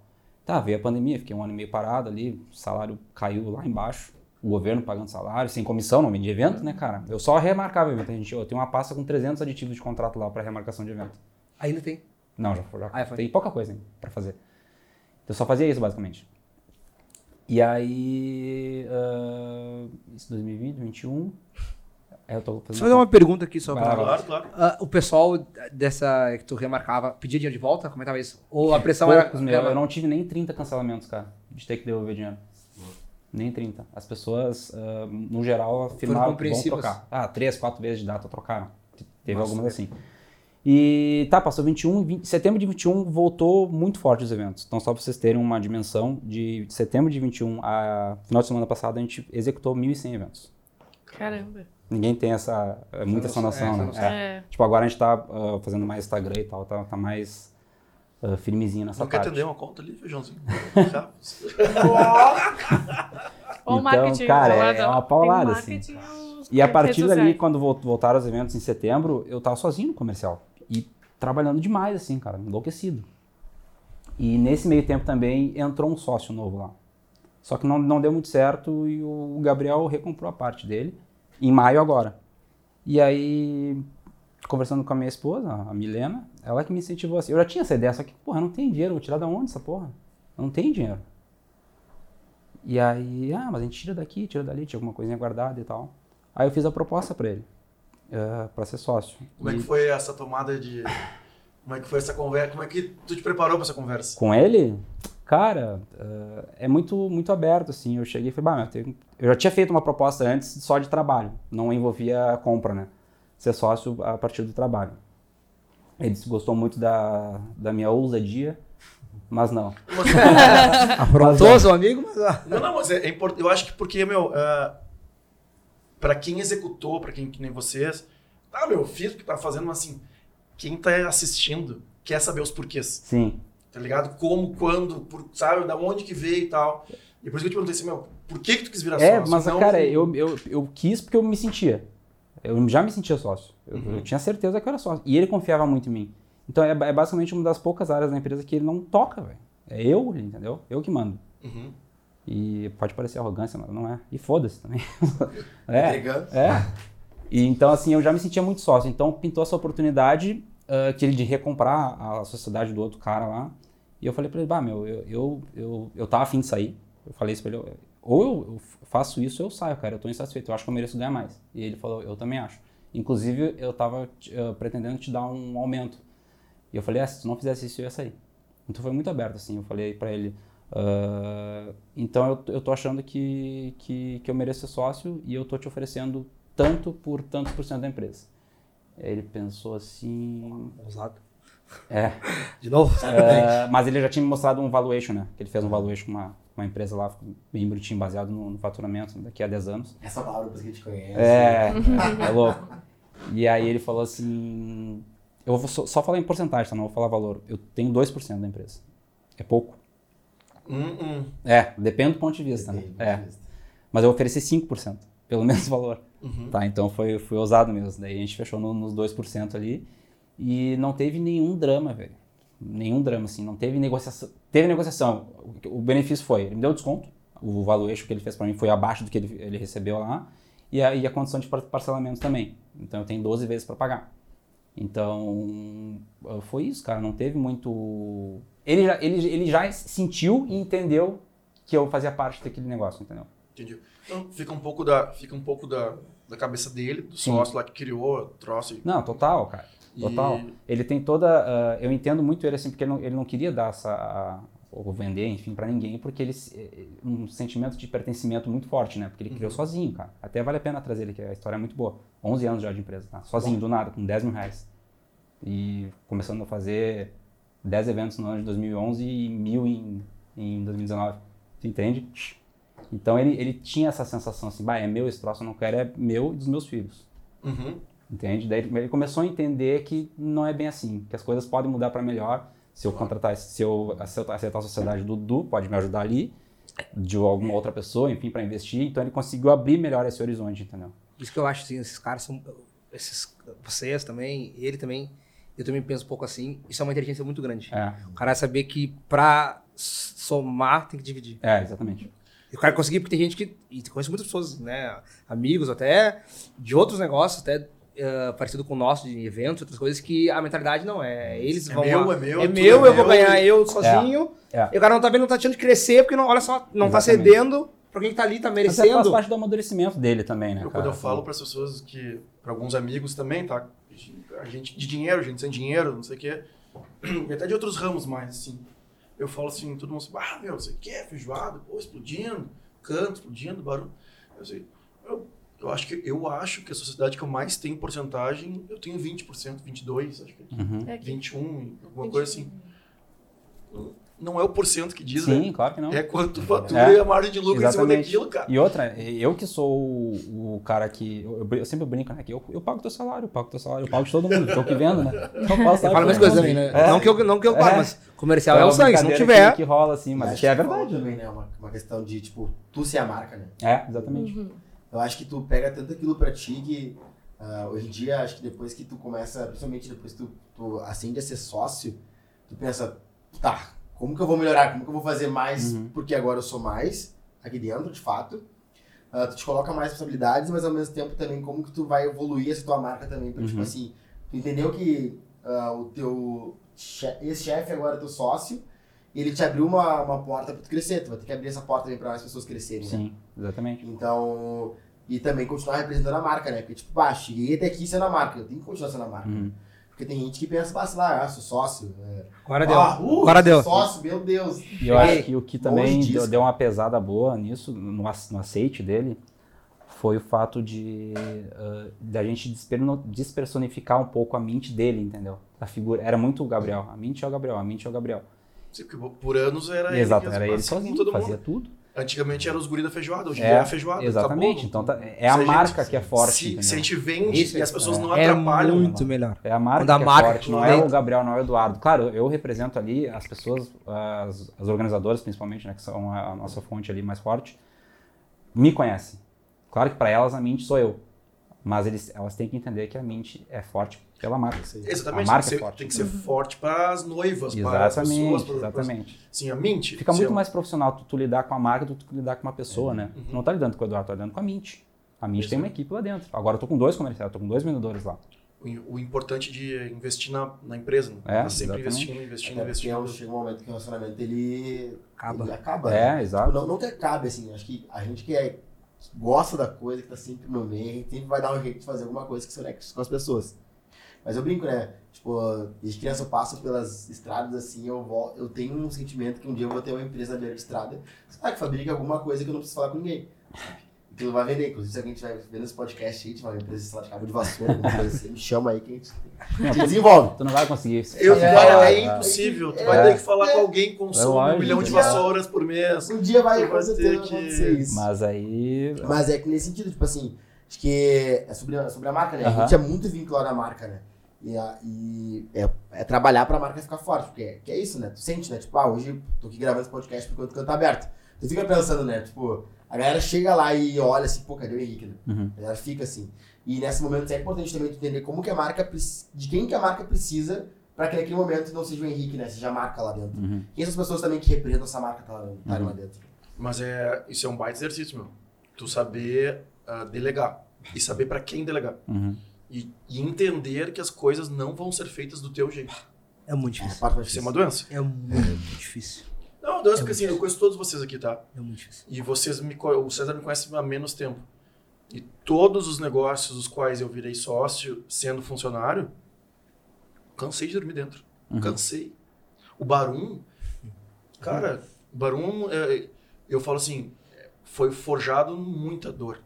Porque quando eu cheguei no Barum, era daquelas posições ruins, assim, porque eu já tinha nome no mercado, e aí já tinha, o bar já existia, já tinha dois anos, eu acho, um ou dois anos. E aí tá, agora o Vinhas é o gerente geral.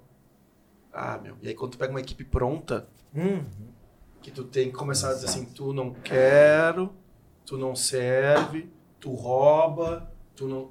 E tu tem que começar a fazer isso e olha só, tu não entra mais nessa sala, tu não pode. Meu, e aí começa um, Um auê.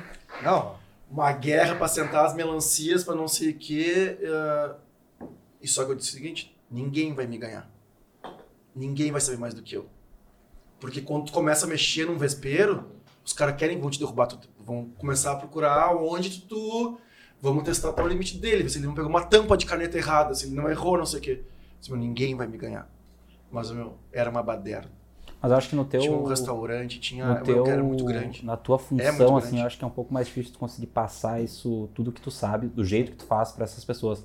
Eu acho que pra- é mais difícil, tá? Porque tem mais coisas Eu acho que envolvidas. não, meu. Tu acha que eu não? acho que não. Eu acho que hoje em dia, por exemplo, assim, eu consigo fazer um evento tamanho da feijoada só com gerentes que eu treinei. Uhum. Tá aí, ó.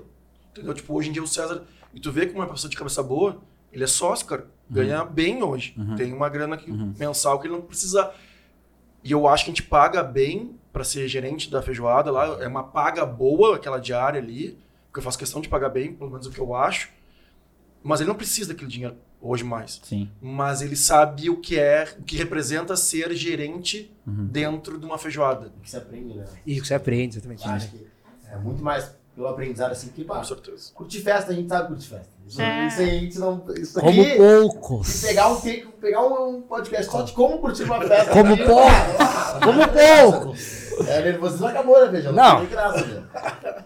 Mas o aprendizado de se colocar. É, e é muito disso, né? Tipo assim, bah, principalmente depois que a gente vira sócio, né? Tipo, o, o sentimento que eu tenho hoje em dia é de, meu, eu vou sair desse podcast, vou pegar uma mochila, pegar meu carro. E, tipo, eu não sair diferente, sabe? Eu, eu, eu vou sair, quer dizer, eu vou sair diferente daqui, né? Tipo, como, onde que eu vou melhorar? Tipo, em algum lugar, tipo assim, eu tenho que melhorar, eu tenho que aprender sobre o teu negócio, eu tenho que saber um pouco mais sobre o negócio do feijão, eu tenho que saber mais, sei lá, financeiro, sobre mais sobre a operação com vinhas. Tipo, como que eu vou continuar melhorando pra chegar no próximo negócio? Como que eu vou escalonar meu negócio? Tipo, tu sai inquieto, sabe? E, e isso da feijoada também, tipo assim, pá, eu vou pra lá. Ontem, hoje, fui olhar a quantidade de passos, né? Eu falei, até brinquei com os guris, pá, acho que nem conta esses passos. Eu fui olhar, sei lá, tinha muitos passos. Ah, é sobre, tipo, o que, que eu vou fazer lá? Vou aprender mais, sabe? Curtir festa, a gente sabe curtir, mas é como que eu vou sair melhor a cada vez que eu, a cada experiência que eu tenho, né? Pra ter mais negócio, pra ser um sócio melhor. Né? Eu acho que é. E as grandes empresas todas falam sobre isso, tá, meu? Eu tenho consumido mais e eu, eu aprendi uma coisa muito legal com esses mentores de Instagram aí que tem em Itapaubá. Os caras grandes, né? Mentores não, mas enfim, enfim como Uhum. queiram chamar. Meu, e é muito verdade isso. meu. Eu seguia 3.600 pessoas porque a gente tem essa índole, né? De doença, de número e tal. E aí eu... Porque eu queria ter número. Meu, e eu vi que não, cara. Que eu não queria mais ter número. Ao contrário, eu quero abrir meu Instagram cada vez mais e, tipo, entender de algum assunto que eu não quero, que eu não tenho facilidade. Cara, e é muito real, velho. Hoje em dia eu sigo 800 pessoas e é o dia inteiro que eu abro meu Instagram. Claro que eu ainda, assim, tá, meu, eu tenho que conhecer a pessoa ou ela tem que me trazer informação. Tipo assim, eu sigo uma galerinha nova ainda. Meu, eu tenho que saber onde... Eu, eu nunca fui na Bosque, nunca entrei no Bosque. Ah, mas eu vejo que tem quem tá lá. Eu nunca entrei na Cosmos, mas eu sei que ela existe. Eu nunca entrei no Cortex, mas, ah, mas eu sei que existe. Sabe? Eu, eu tenho que, pelo menos, assim, ouvir. E a, a, a guerra da rede social, né? Eu sou o mais velho da agência, mas eu tento ser sempre o primeiro a entrar numa rede social nova. Então, esse tipo de informação eu vou consumindo. E o que tu falou de ser mais difícil, cara, não é mais difícil. Só tem que achar a pessoa certa. É, é que eu ia dizer o seguinte, ah, eu achava que era mais difícil pra ti, porque pra mim eu não tô achando tão difícil. Porque eu tô conseguindo, ah, eu tô com um funcionário novo há, há quatro meses já. Ele é um mini eu já, tu entende? Mas é, é pra- eu digo que é mais fácil pra mim, porque, e pra ti agora que eu, eu vi que também, eu tenho todo o histórico pra trás do que eu já fiz ali, que tá tudo registrado ali, meu. Tem sistema, entendeu? Pode ver. Então, qualquer coisa que eu falar pra ele, eu, eu, eu, tô, eu sei onde embasar. Meu, se tu falar isso aqui pro cliente, ele vai falar isso aqui. Então, tu tem que antecipar isso aqui. Então, toda, toda a forma de lidar com o cliente, eu brinco que ele tem que ser um rei do atendimento. entende? Vender e vem depois. Tu tem que atender bem. Tá? Depois tu vai aprender os- as coisas de venda, os argumentos, etc. Mas ele- eu tô conseguindo ter um mini eu, assim, sabe? O cara Mas é- organizado e atencioso. Isso aí, e é, e é engraçado, meu, cara, eu já formei alguns gerentes operacionais, tá? Cara, e tem pessoas totalmente diferentes, uma da outra, que aprenderam com o mesmo professor, Sim. que sou eu. Uhum. Só que assim, cara, não largo do pé até tá do jeito que eu acho que tem que ser. Mas tem um limite do meu jeito. Entendeu? Quando o César veio pra lá, ele falou assim, cara, nunca fui gerente, não, não sei o que. Eu disse, meu, beleza, porque eu entendi depois de ler livro da Disney, livro não sei do que, livro não sei, que eu não queria mais gerente É melhor. mili- milico. É melhor tu pegar um cara que não sabe nada. Eu acho, pelo menos. Não, mas todos os meus gerentes são assim, tá? Uhum. Nenhum. De... Cara, o Guilherme Rocha virou Sim, gerente eu do lembro, Vidigal porra. porque ele ia muito no Vidigal. Sim, eu Não, lembro. nunca tinha gerenciado Ah, nada. Embaixador. Aham. Era. Entendeu? O Jader virou gerente do Barum. Cara, esse baixinho sambou na minha mão, meu. Uhum. Ah, sambou na minha mão. E eu lembro dos, meu- dos meus chefes na primeira. Assim, cara, porque ah, meu, vai faltar bode de litro, vai não sei o que, vamos pegar. Disse, Ninguém pega nada. Eu já avisei pra ele que ia faltar. Vamos ver se vai faltar. Se faltar, se eu ficar fazendo tudo por ele, primeiro que ele não vai aprender e segundo que eu não preciso dele. Aí pega o salário dele, soma no meu e eu continuo fazendo. Né? Então, assim, então não. Então, cara, eu, eu, eu acho que é, é mais tu ter networking para conhecer os novos, as novas pessoas e saber, cara, dar os louros. Puxa- Puxar, puxar a orelha quando tem que puxar e saber assim, meu, parabéns, meu, caralho, outra noite hoje. Não sei o que, tarará, tarará. Isso que eu falo com o César. Já, ele já tinha um pouco disso assim, cara, tu tem que comemorar, tu tem que estar com a tua equipe. Tu tem que saber quem tá, quem tá gripado, tu tem que saber quem tá doente. Ela tem que ter liberdade um dia assim, bah, hoje eu não tô muito legal, encostar alguém que tá muito legal para essas pessoas se compensar, ou não sei o que. Então, as pessoas têm que confiar em ti. E confiança não é libertinagem. Né? A liberdade, eu sempre falo assim, eu sou uma central de cordas. Cada um pega uma ponta. Se tu esticar demais e eu não segurar aqui a minha ponta, o erro é meu. Mas tenha certeza que eu vou segurar. Uhum. E aí, de repente, eu repuxo um pouco mais forte. Então não estica tanto. Conversa comigo antes para saber se tu pode um pouco mais. Ai, vinha, não sei o que, não pode ser assim. Né? Não, é assim mesmo. Porque eu sou mais velho, eu sou mais experiente eu, nesse momento. Eu nunca contratei ainda alguém que soubesse mais na parte operacional. Né? Então, assim, eu não vou dizer para a Paloma como é que ela faz uma planilha no Excel, como é que ela vê juros, como é... faço a mínima ideia sabe. entendeu? Não faço a mínima ideia. Mas liderar e saber que eu quero toda semana uma coisa, que eu quero não sei o que, não sei o que. A parte de liderança é comigo. Né? Cuidar das pessoas, cuidar não sei o que. Tá? Melhor ou pior, não sei, mas desse jeito é, eu, eu acredito que funciona. Pra vocês, assim, nós temos uns 15 minutos, assim. Ah, são 15 para as 9 da noite. O Henrique falou, o Henrique falou hoje.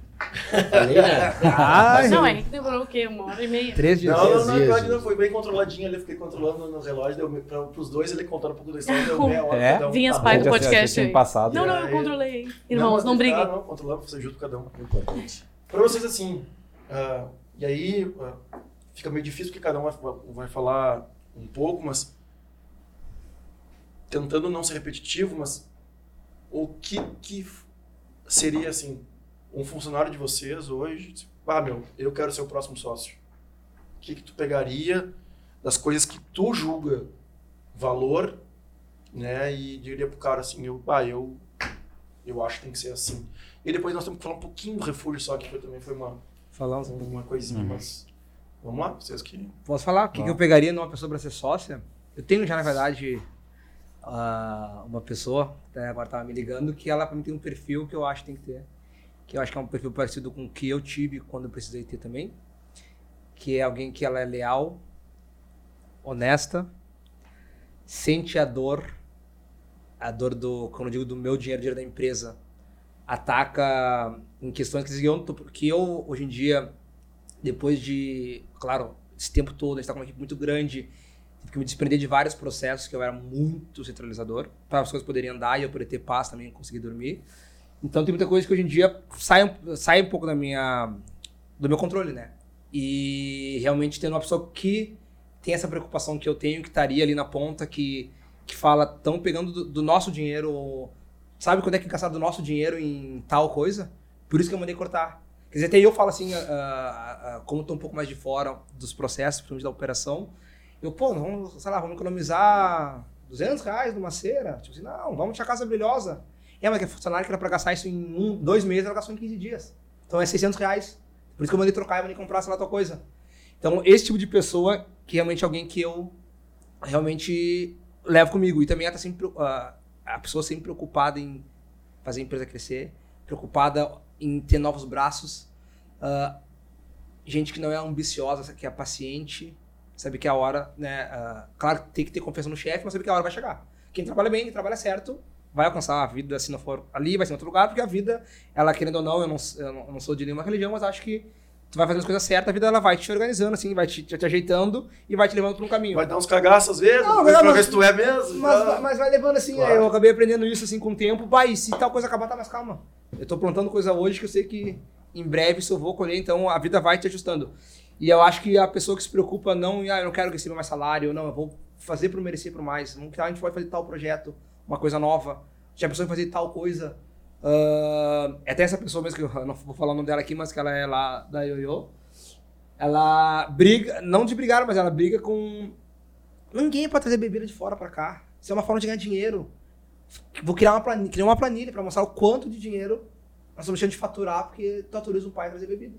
E ela martiriza isso comigo, não em tom de briga, mas já leu aquela planilha que eu te mandei? E aí, Ah, por isso que não fecharam o evento agora, sabe? Então, preocupada com certas coisas que, ah, que realmente, pá, tô tranquilo que tem alguém na ponta ali, realmente. Então esse perfil de pessoa que eu, que eu procuro. E o principal, né, ser leal e honesto. Porque não tem nada pior que tu Desconfiar. tu dar confiança pra uma pessoa, tu entregar a chave da tua Putz, casa, lá do negócio pra alguém, saber que a pessoa te deu uma rasteira por trás ou te, te, te, te, te, te roubou, te, enfim. Então acho que é isso, eu levo dessa forma.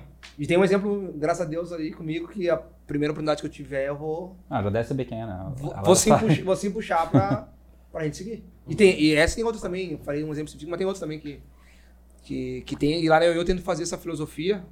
ah, desculpa ser um pouco longo. Que cada vez mais é, é- é um exercício que Ah, eu o acabo, extra do Gabi é... que eu acabo esquecendo, mas eu sempre tento e cada vez vou exercitando mais, que é pegar quem tá lá dentro.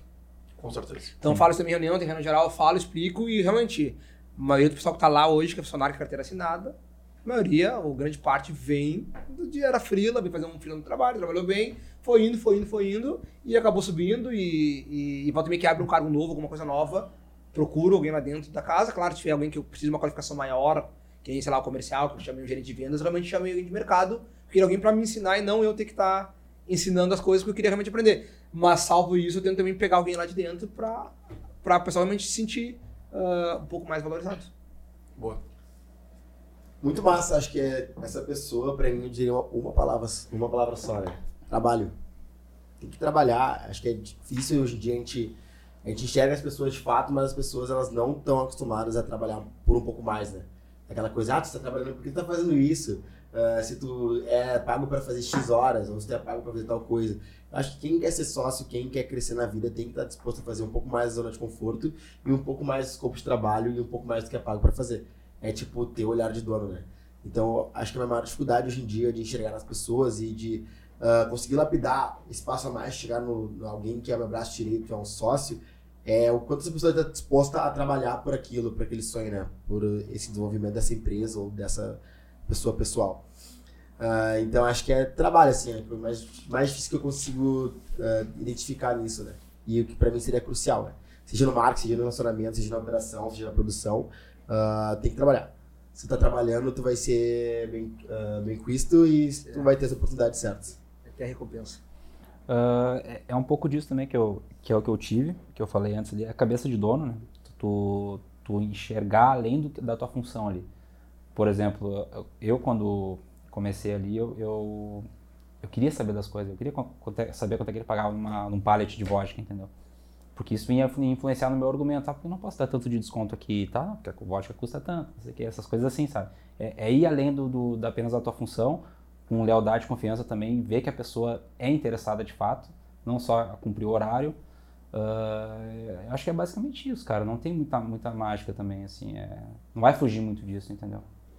Na- é, Pode, na pode ser teo- que tenha faltando teo- alguma coisa, na mas teoria é não sim- tá não, vindo. Não, não, não é, não é que na teoria para nós é simples.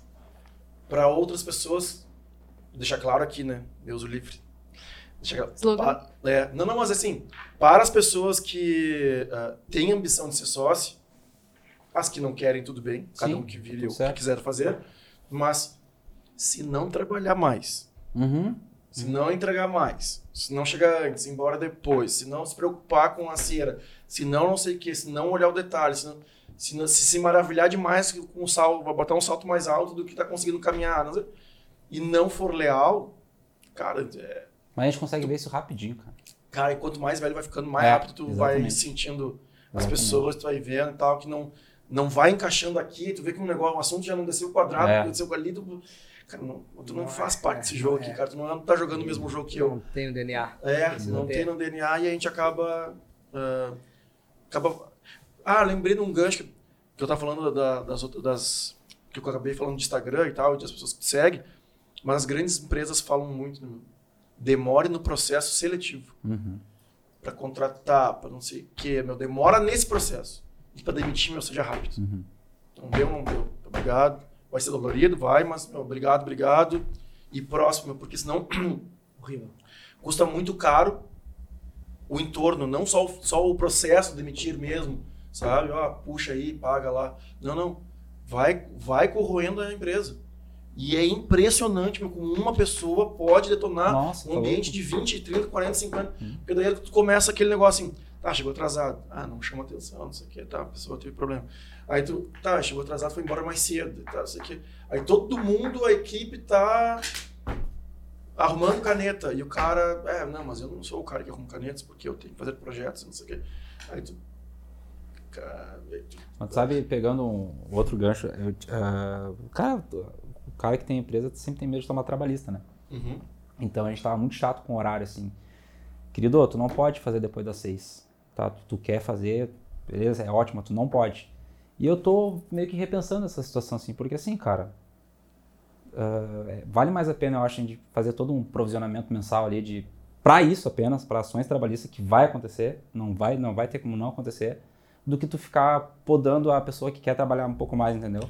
Cara, essa gestão aí é muito complicada. É, Muito complicada, porque deu uma melhorada. Sim. Faz um tempo pra cá deu uma melhorada a relação. Eu tomei trabalhista de faxineira na academia. Empregado, empregador. Mentira, É, tomei. E não era nem minha, era sucessão ainda, da outra empresa, que, que tinha que ter demitido ela, e, sabe? É toda uma piroca. A gente sabe que isso vai acontecer. Então, assim, Ah, se vai acontecer, tu tem que fazer apenas é diminuir o dano. É, tu tem que, é, é que na verdade tem que moldar a empresa para os melhores e É. não para os piores. É. Então acaba restringindo os melhores Exato. Porque tu tá com receio dos piores É. entrar com alguma Não, coisa. eu vou dizer que se os guris dissessem pra mim que eu não poderia trabalhar depois das seis, eu ia continuar. Eles iam ter que me tirar daqui de dentro, acho. Só que eu, eu fui tão duro Na verdade, era nisso, eles que iam me processar. Tá? Mas eu fui tão Essa duro louca tá nisso. morando aqui. Eu fui tão duro nisso falando escritório. que ele falou assim, ah, mas é... eu falei assim, ó, se eu olhar o teu WhatsApp e tá o visto do o teu WhatsApp do trabalho, né? E tiver o visto depois das seis, tu fizer isso várias vezes, tu vai ter, vai ser demitido, cara, por isso, Não. Por excesso de trabalho. né? Mas já passou, já É, não, tô, tô remoldando tem que isso. mudar isso aí, de Deus. É? E tu vai acabar per- perdendo pessoas boas, porque a pessoa Exatamente. que quer crescer, ela não vai ficar nesse lugar. Exatamente. Entendeu? Ela vai procurar alguém em algum lugar que seja adaptado. exatamente. Um lugar que eu posso trabalhar. Exatamente. Não, O sim. que eu quiser. O que, eu- o que eu tiver a fim de. Mas é foda. É isso. Vou pedir pra vocês um último recado, um beijo pra Xuxa, né? Pra quem vocês querem mandar, aquela câmera ali do lado do Gabriel de vocês. Pra quem vocês querem mandar. E aí tu manda um beijo também, dá, cara, três minutinhos, cinco minutinhos de refúgio. Só pra contar pra galera e tal, que é um projeto lindo demais. Muito a fuder. Legal. Que não deu muito tempo a gente falar dele hoje aqui, mas a gente, depois a gente faz um outro programa especial relacionamentos e a gente fala do refúgio. Festa, doutor. Ah, acho que você bem, bem, bem breve, assim. Sobre os relacion- relacionamentos? Sobre corações. Ah, ah, Entregando Não, acho que o- chocolate. Se joga. Chocolatinho dos guris. Não, aquela parte em golpe tem que ter, tá? Não, a gente precisa dar um zoom naquilo, porque ele. Pá! Hum, bem quietinho. Ele- Não, e a gente só isso, cara, Eu não vi isso. Não, ele foi bem. Olha, ele disse bem. É que É tu tava falando eu Ah, olhando pra ti. né? Tipo assim, o que que esses caras Eu pensei muito sucinto. Bah, eu tô pensando no trabalhinho ainda, mas vai. Não, eu pensei, ah, ele vai pegar um chiclete, alguma coisa, né? Para o cara abrir um Ele negócio bem. Tá de sacanagem. O que, eu ia falar? Acho que não tem muito Refúgio. o que falar, assim, mas é mais. ah, acho que tem uma frase que é clichê, que é a, tu é a média das cinco pessoas que tu anda, se relaciona, convive. E é verdade, né? Eu quando entrei na Combo, um dos motivos era esse. Era eu fazer eventos, né? Não da proporção que a Combo fazia. ah, mas queria fazer de tal forma, então nada melhor que estar no meio de quem faz isso, né? Aprender, tá junto ali.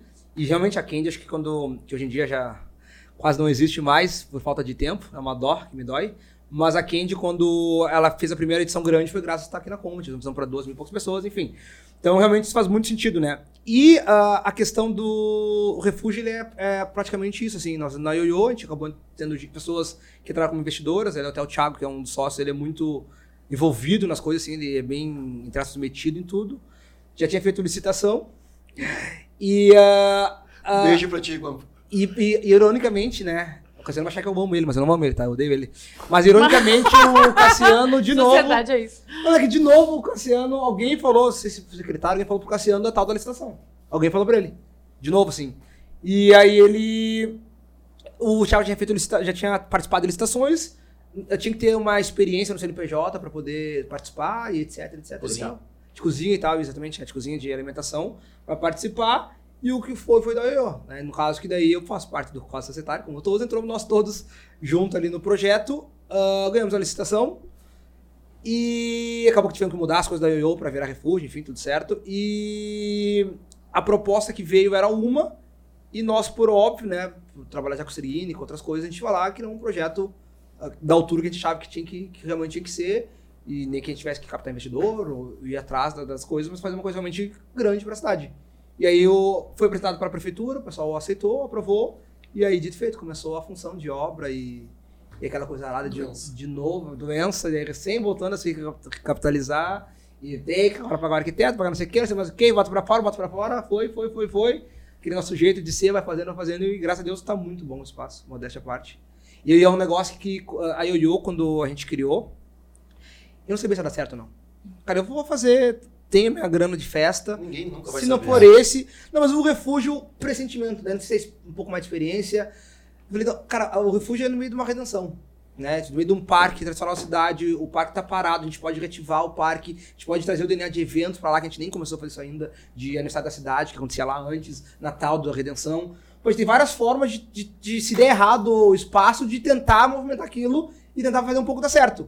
Movimenta tantas pessoas no parque, as pessoas vão pro parque, vai no parque, Pô, tem muita variante que, cara, não, daí eu sei, vai, esse aqui, se eu tiver que tirar um empréstimo de meio milhão, tira um empréstimo de meio milhão, porque vai vai, eu acho que vai dar. E graças a Deus, por enquanto, tá tudo muito certo, tudo muito bom. Muitos elogios, claro, tem muita coisa pra melhorar, como todo negócio inicial, mas tá, é um lugar que eu vou lá, é vontade de morar lá dentro. Uhum. Tendo um parque, quando o tempo tá bom, vou lá, levo os amigos, relaciono. Muito bom. Relaciona. Relaciono. Relaciono. você tá muito. Pra quem tá. Não, cara, a gente tá, tá muito, né? feijão aqui. né? E isso, isso é uma. Isso também, ah, isso também acho que é um pouco também. aí sendo bem sincero, assim, acho que é um pouco da dádiva do meu trabalho estar junto no projeto.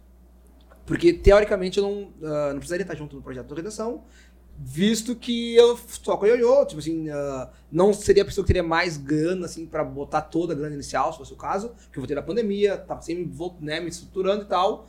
Mas eu acho que também um pouco do fruto do, do trabalho da ioiô, de estar junto, obviamente, né, não, acho que gente teria como estar fora, por exemplo. Então a gente entrou todo mundo junto, tem mais um investidor também que entrou junto, e formou o quadro de sócios, e aí cada um pegou uma ponta pra ajudar ali no que, no que consegue ajudar mais, e, e- e graças a Deus tá, dando, tá tudo certo. As redes sociais aí, cara. Refúgio do Lago, Refúgio do Lago Poa, refúgio, ioiô. Ponto... ajuda, né? Não, a e gente tem vai- um monte de- certinho, não te preocupa. É, pelo amor de Deus, né? Não vai botar aí, tá tendo vários perfis, inclusive fakes, Ah, é, o tentando. recorde do pelo menos que eu recebo é o refúgio. Estão tentando de todos os jeitos nos pegarem. Mas é ioiô.moinhos, ioiô.três figueiras, Refúgio do Lago Poa. Isso. E a minha querida filha, né, foi a pioneira onde deu start, né? A Candy Tour. Jamais deixaria de falar dela também. Que a gente tá tentando uns pouquinhos aí fazer, mas realmente ela tá acabando. A correria do dia a dia tá deixando ficar pra trás um pouco. Mas ainda tem um carinho enorme. Famosa, famoso falta de braço. É. E aí, Henrique César? Vamos lá, né? Eu quero assistir esse podcast aqui daqui a uns 10 anos. Hum, com mais negócios, com mais oportunidades, com mais dinheiro no bolso, com bastante felicidade, bastante amor, né, Feijão? Tá amando, né, Tem uma cara? frase que ele diz, né, cara?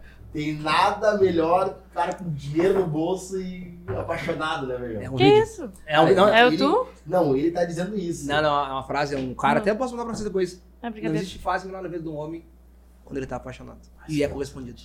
Ah, mas a tá falando da parte do dinheiro no bolso que eu sei também, tá? Você Sensacional.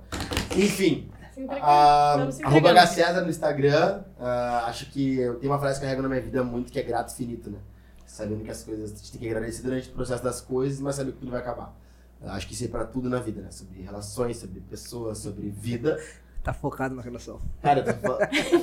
Ah, não, a gente vai Não um falar podcast só de relacionamento. Desta mesa Mas tu vai tá? vir sozinho? Não, a gente vai vir só pra escutar eu e o feijão, né? Porque sabe como é que é, né? É, mas principalmente voltar nos negócios, né? No entretenimento, a gente sabe a média de, de tempo de vida dos negócios. A gente, graças a Deus, vai trabalhar e eu vou fazer sempre o máximo para os negócios durarem o máximo possível, mas sempre pronto para mais oportunidades e mais coisas que a surgir. E que, se Deus quiser, e com muito trabalho, a gente daqui a um tempo possa ver esse podcast com mais coisas, com mais arrobas também. Arroba o Canto Bar, ah, tem alguns outros projetos que acho que não precisa estar aqui agora, acho que eu tô focado no canto atualmente. E também manda jobs, né? Tem o HC as fotos também, se é um modelo aí também. Pessoal que tiver empresa credo. de vassoura também, quiser abrir, pode me chamar, tô afim, tá? Credo. Valeu, galera. Era isso? Que é, que é para dizer o quê? Ali? As tuas redes sociais, um Ah, beijo pra tá, tá, tá, Xuxa tá, e tá, né, Botou da meu- firma, né? meu Instagram pessoal. Tá. É, é Dudu com Insta, né? Isso aí tá há anos, já tem que trocar essa porra, acho, né? É, acho que É. nós chegamos lá, Não né? é tão bom, né? É. E Mint Open Bar, arroba Mint Open Bar, que é o Instagram da empresa. Agora a gente tá dando uma ativada boa nele. E acho que é isso. E um beijo pra Xuxa. Um beijo pra minha esposa, obviamente, né? Porque sem ela, provavelmente não teria virado sócio. É, é verdade, né? A mulher na vida de um homem. Casem, Muda pessoal, tudo. casem. Dá Não, certo, não é. mas casem bem, né? Não, não te atira, assim. Cara, É. Que podcast incrível. Fica a dica aqui de quem é que Eu amo casou. essa quinta-feira. De quem é tô nervoso, casado. cara. Tô nervoso essa mesa aqui, cara. Inclusive, fica uma puxada de orelha em público, o Vinhas não foi no meu casamento. Ah! Mas eu era. Não, a Fernanda era, era No madrinha rosa. No de um rosa. outro casamento não É. rosa. Uhum. Né? Por, por motivo de, de escala de prioridades. Como ela era madrinha, nós, tínhamos, nós temos um filho Não, pequeno. mas foi no religioso, é verdade. Claro. Foi no religioso, é verdade. Não, não, não. Pra Deus livre, chama tô meu louco. feijão, né, É. Se fosse em Porto Alegre, nós tava, se os dois fossem em Porto Alegre, nós, íamos- nós Dividir. iríamos dividir. Cogitamos em ela ir sozinha pro Rosa, só que Uhum. daí, cara. Ah, muita ah, função, né? Não, com filho pequeno, Não cara. muito, como. era, eu tinha meses. Agora já é um adulto de um ano e oito meses. Nada de novo. É, fazer de novo, fazer um bodas, de repente, né? Uns É. 10 anos. É. Mas, gente, de coração, obrigado. Faltou o teu arroba. Meu arroba, então olha pra aquela câmera lá pro, pra ela. Diz pra ela. Ah, Anne, por favor, uns coraçõezinhos. assim. Bruno Feijão, um novo homem, entendeu? Deixei Ah, de ser não. pé de cana, deixei de ser vagabundo. Aumentei minha fé em Cristo. O Cristo por estúdio. todo mundo. É- Acaba, tá acaba o podcast, acaba o podcast. ele Acaba tá pra casado sempre. mesmo. O primeiro corte Não que tô, não, não tô, casado? não tô, ao contrário. É que Ao contrário. A vida, a, a vida, a vida Ah, vazia tomou tá. conta. Não, ainda não tô nesse momento, mas acho que daqui um, Chegou a ficar pra você daqui um aninho aí. Acho que Tá tá cheio de vida vazia, é isso? Não, não, não, não, tô. Tô girando em ciclos, assim, entendeu? vai dar um drift no carro também. Tá fácil, tá fácil. Amados, muito, muito obrigado pelo tempo de vocês, muito obrigado por compartilhar as dores, as histórias.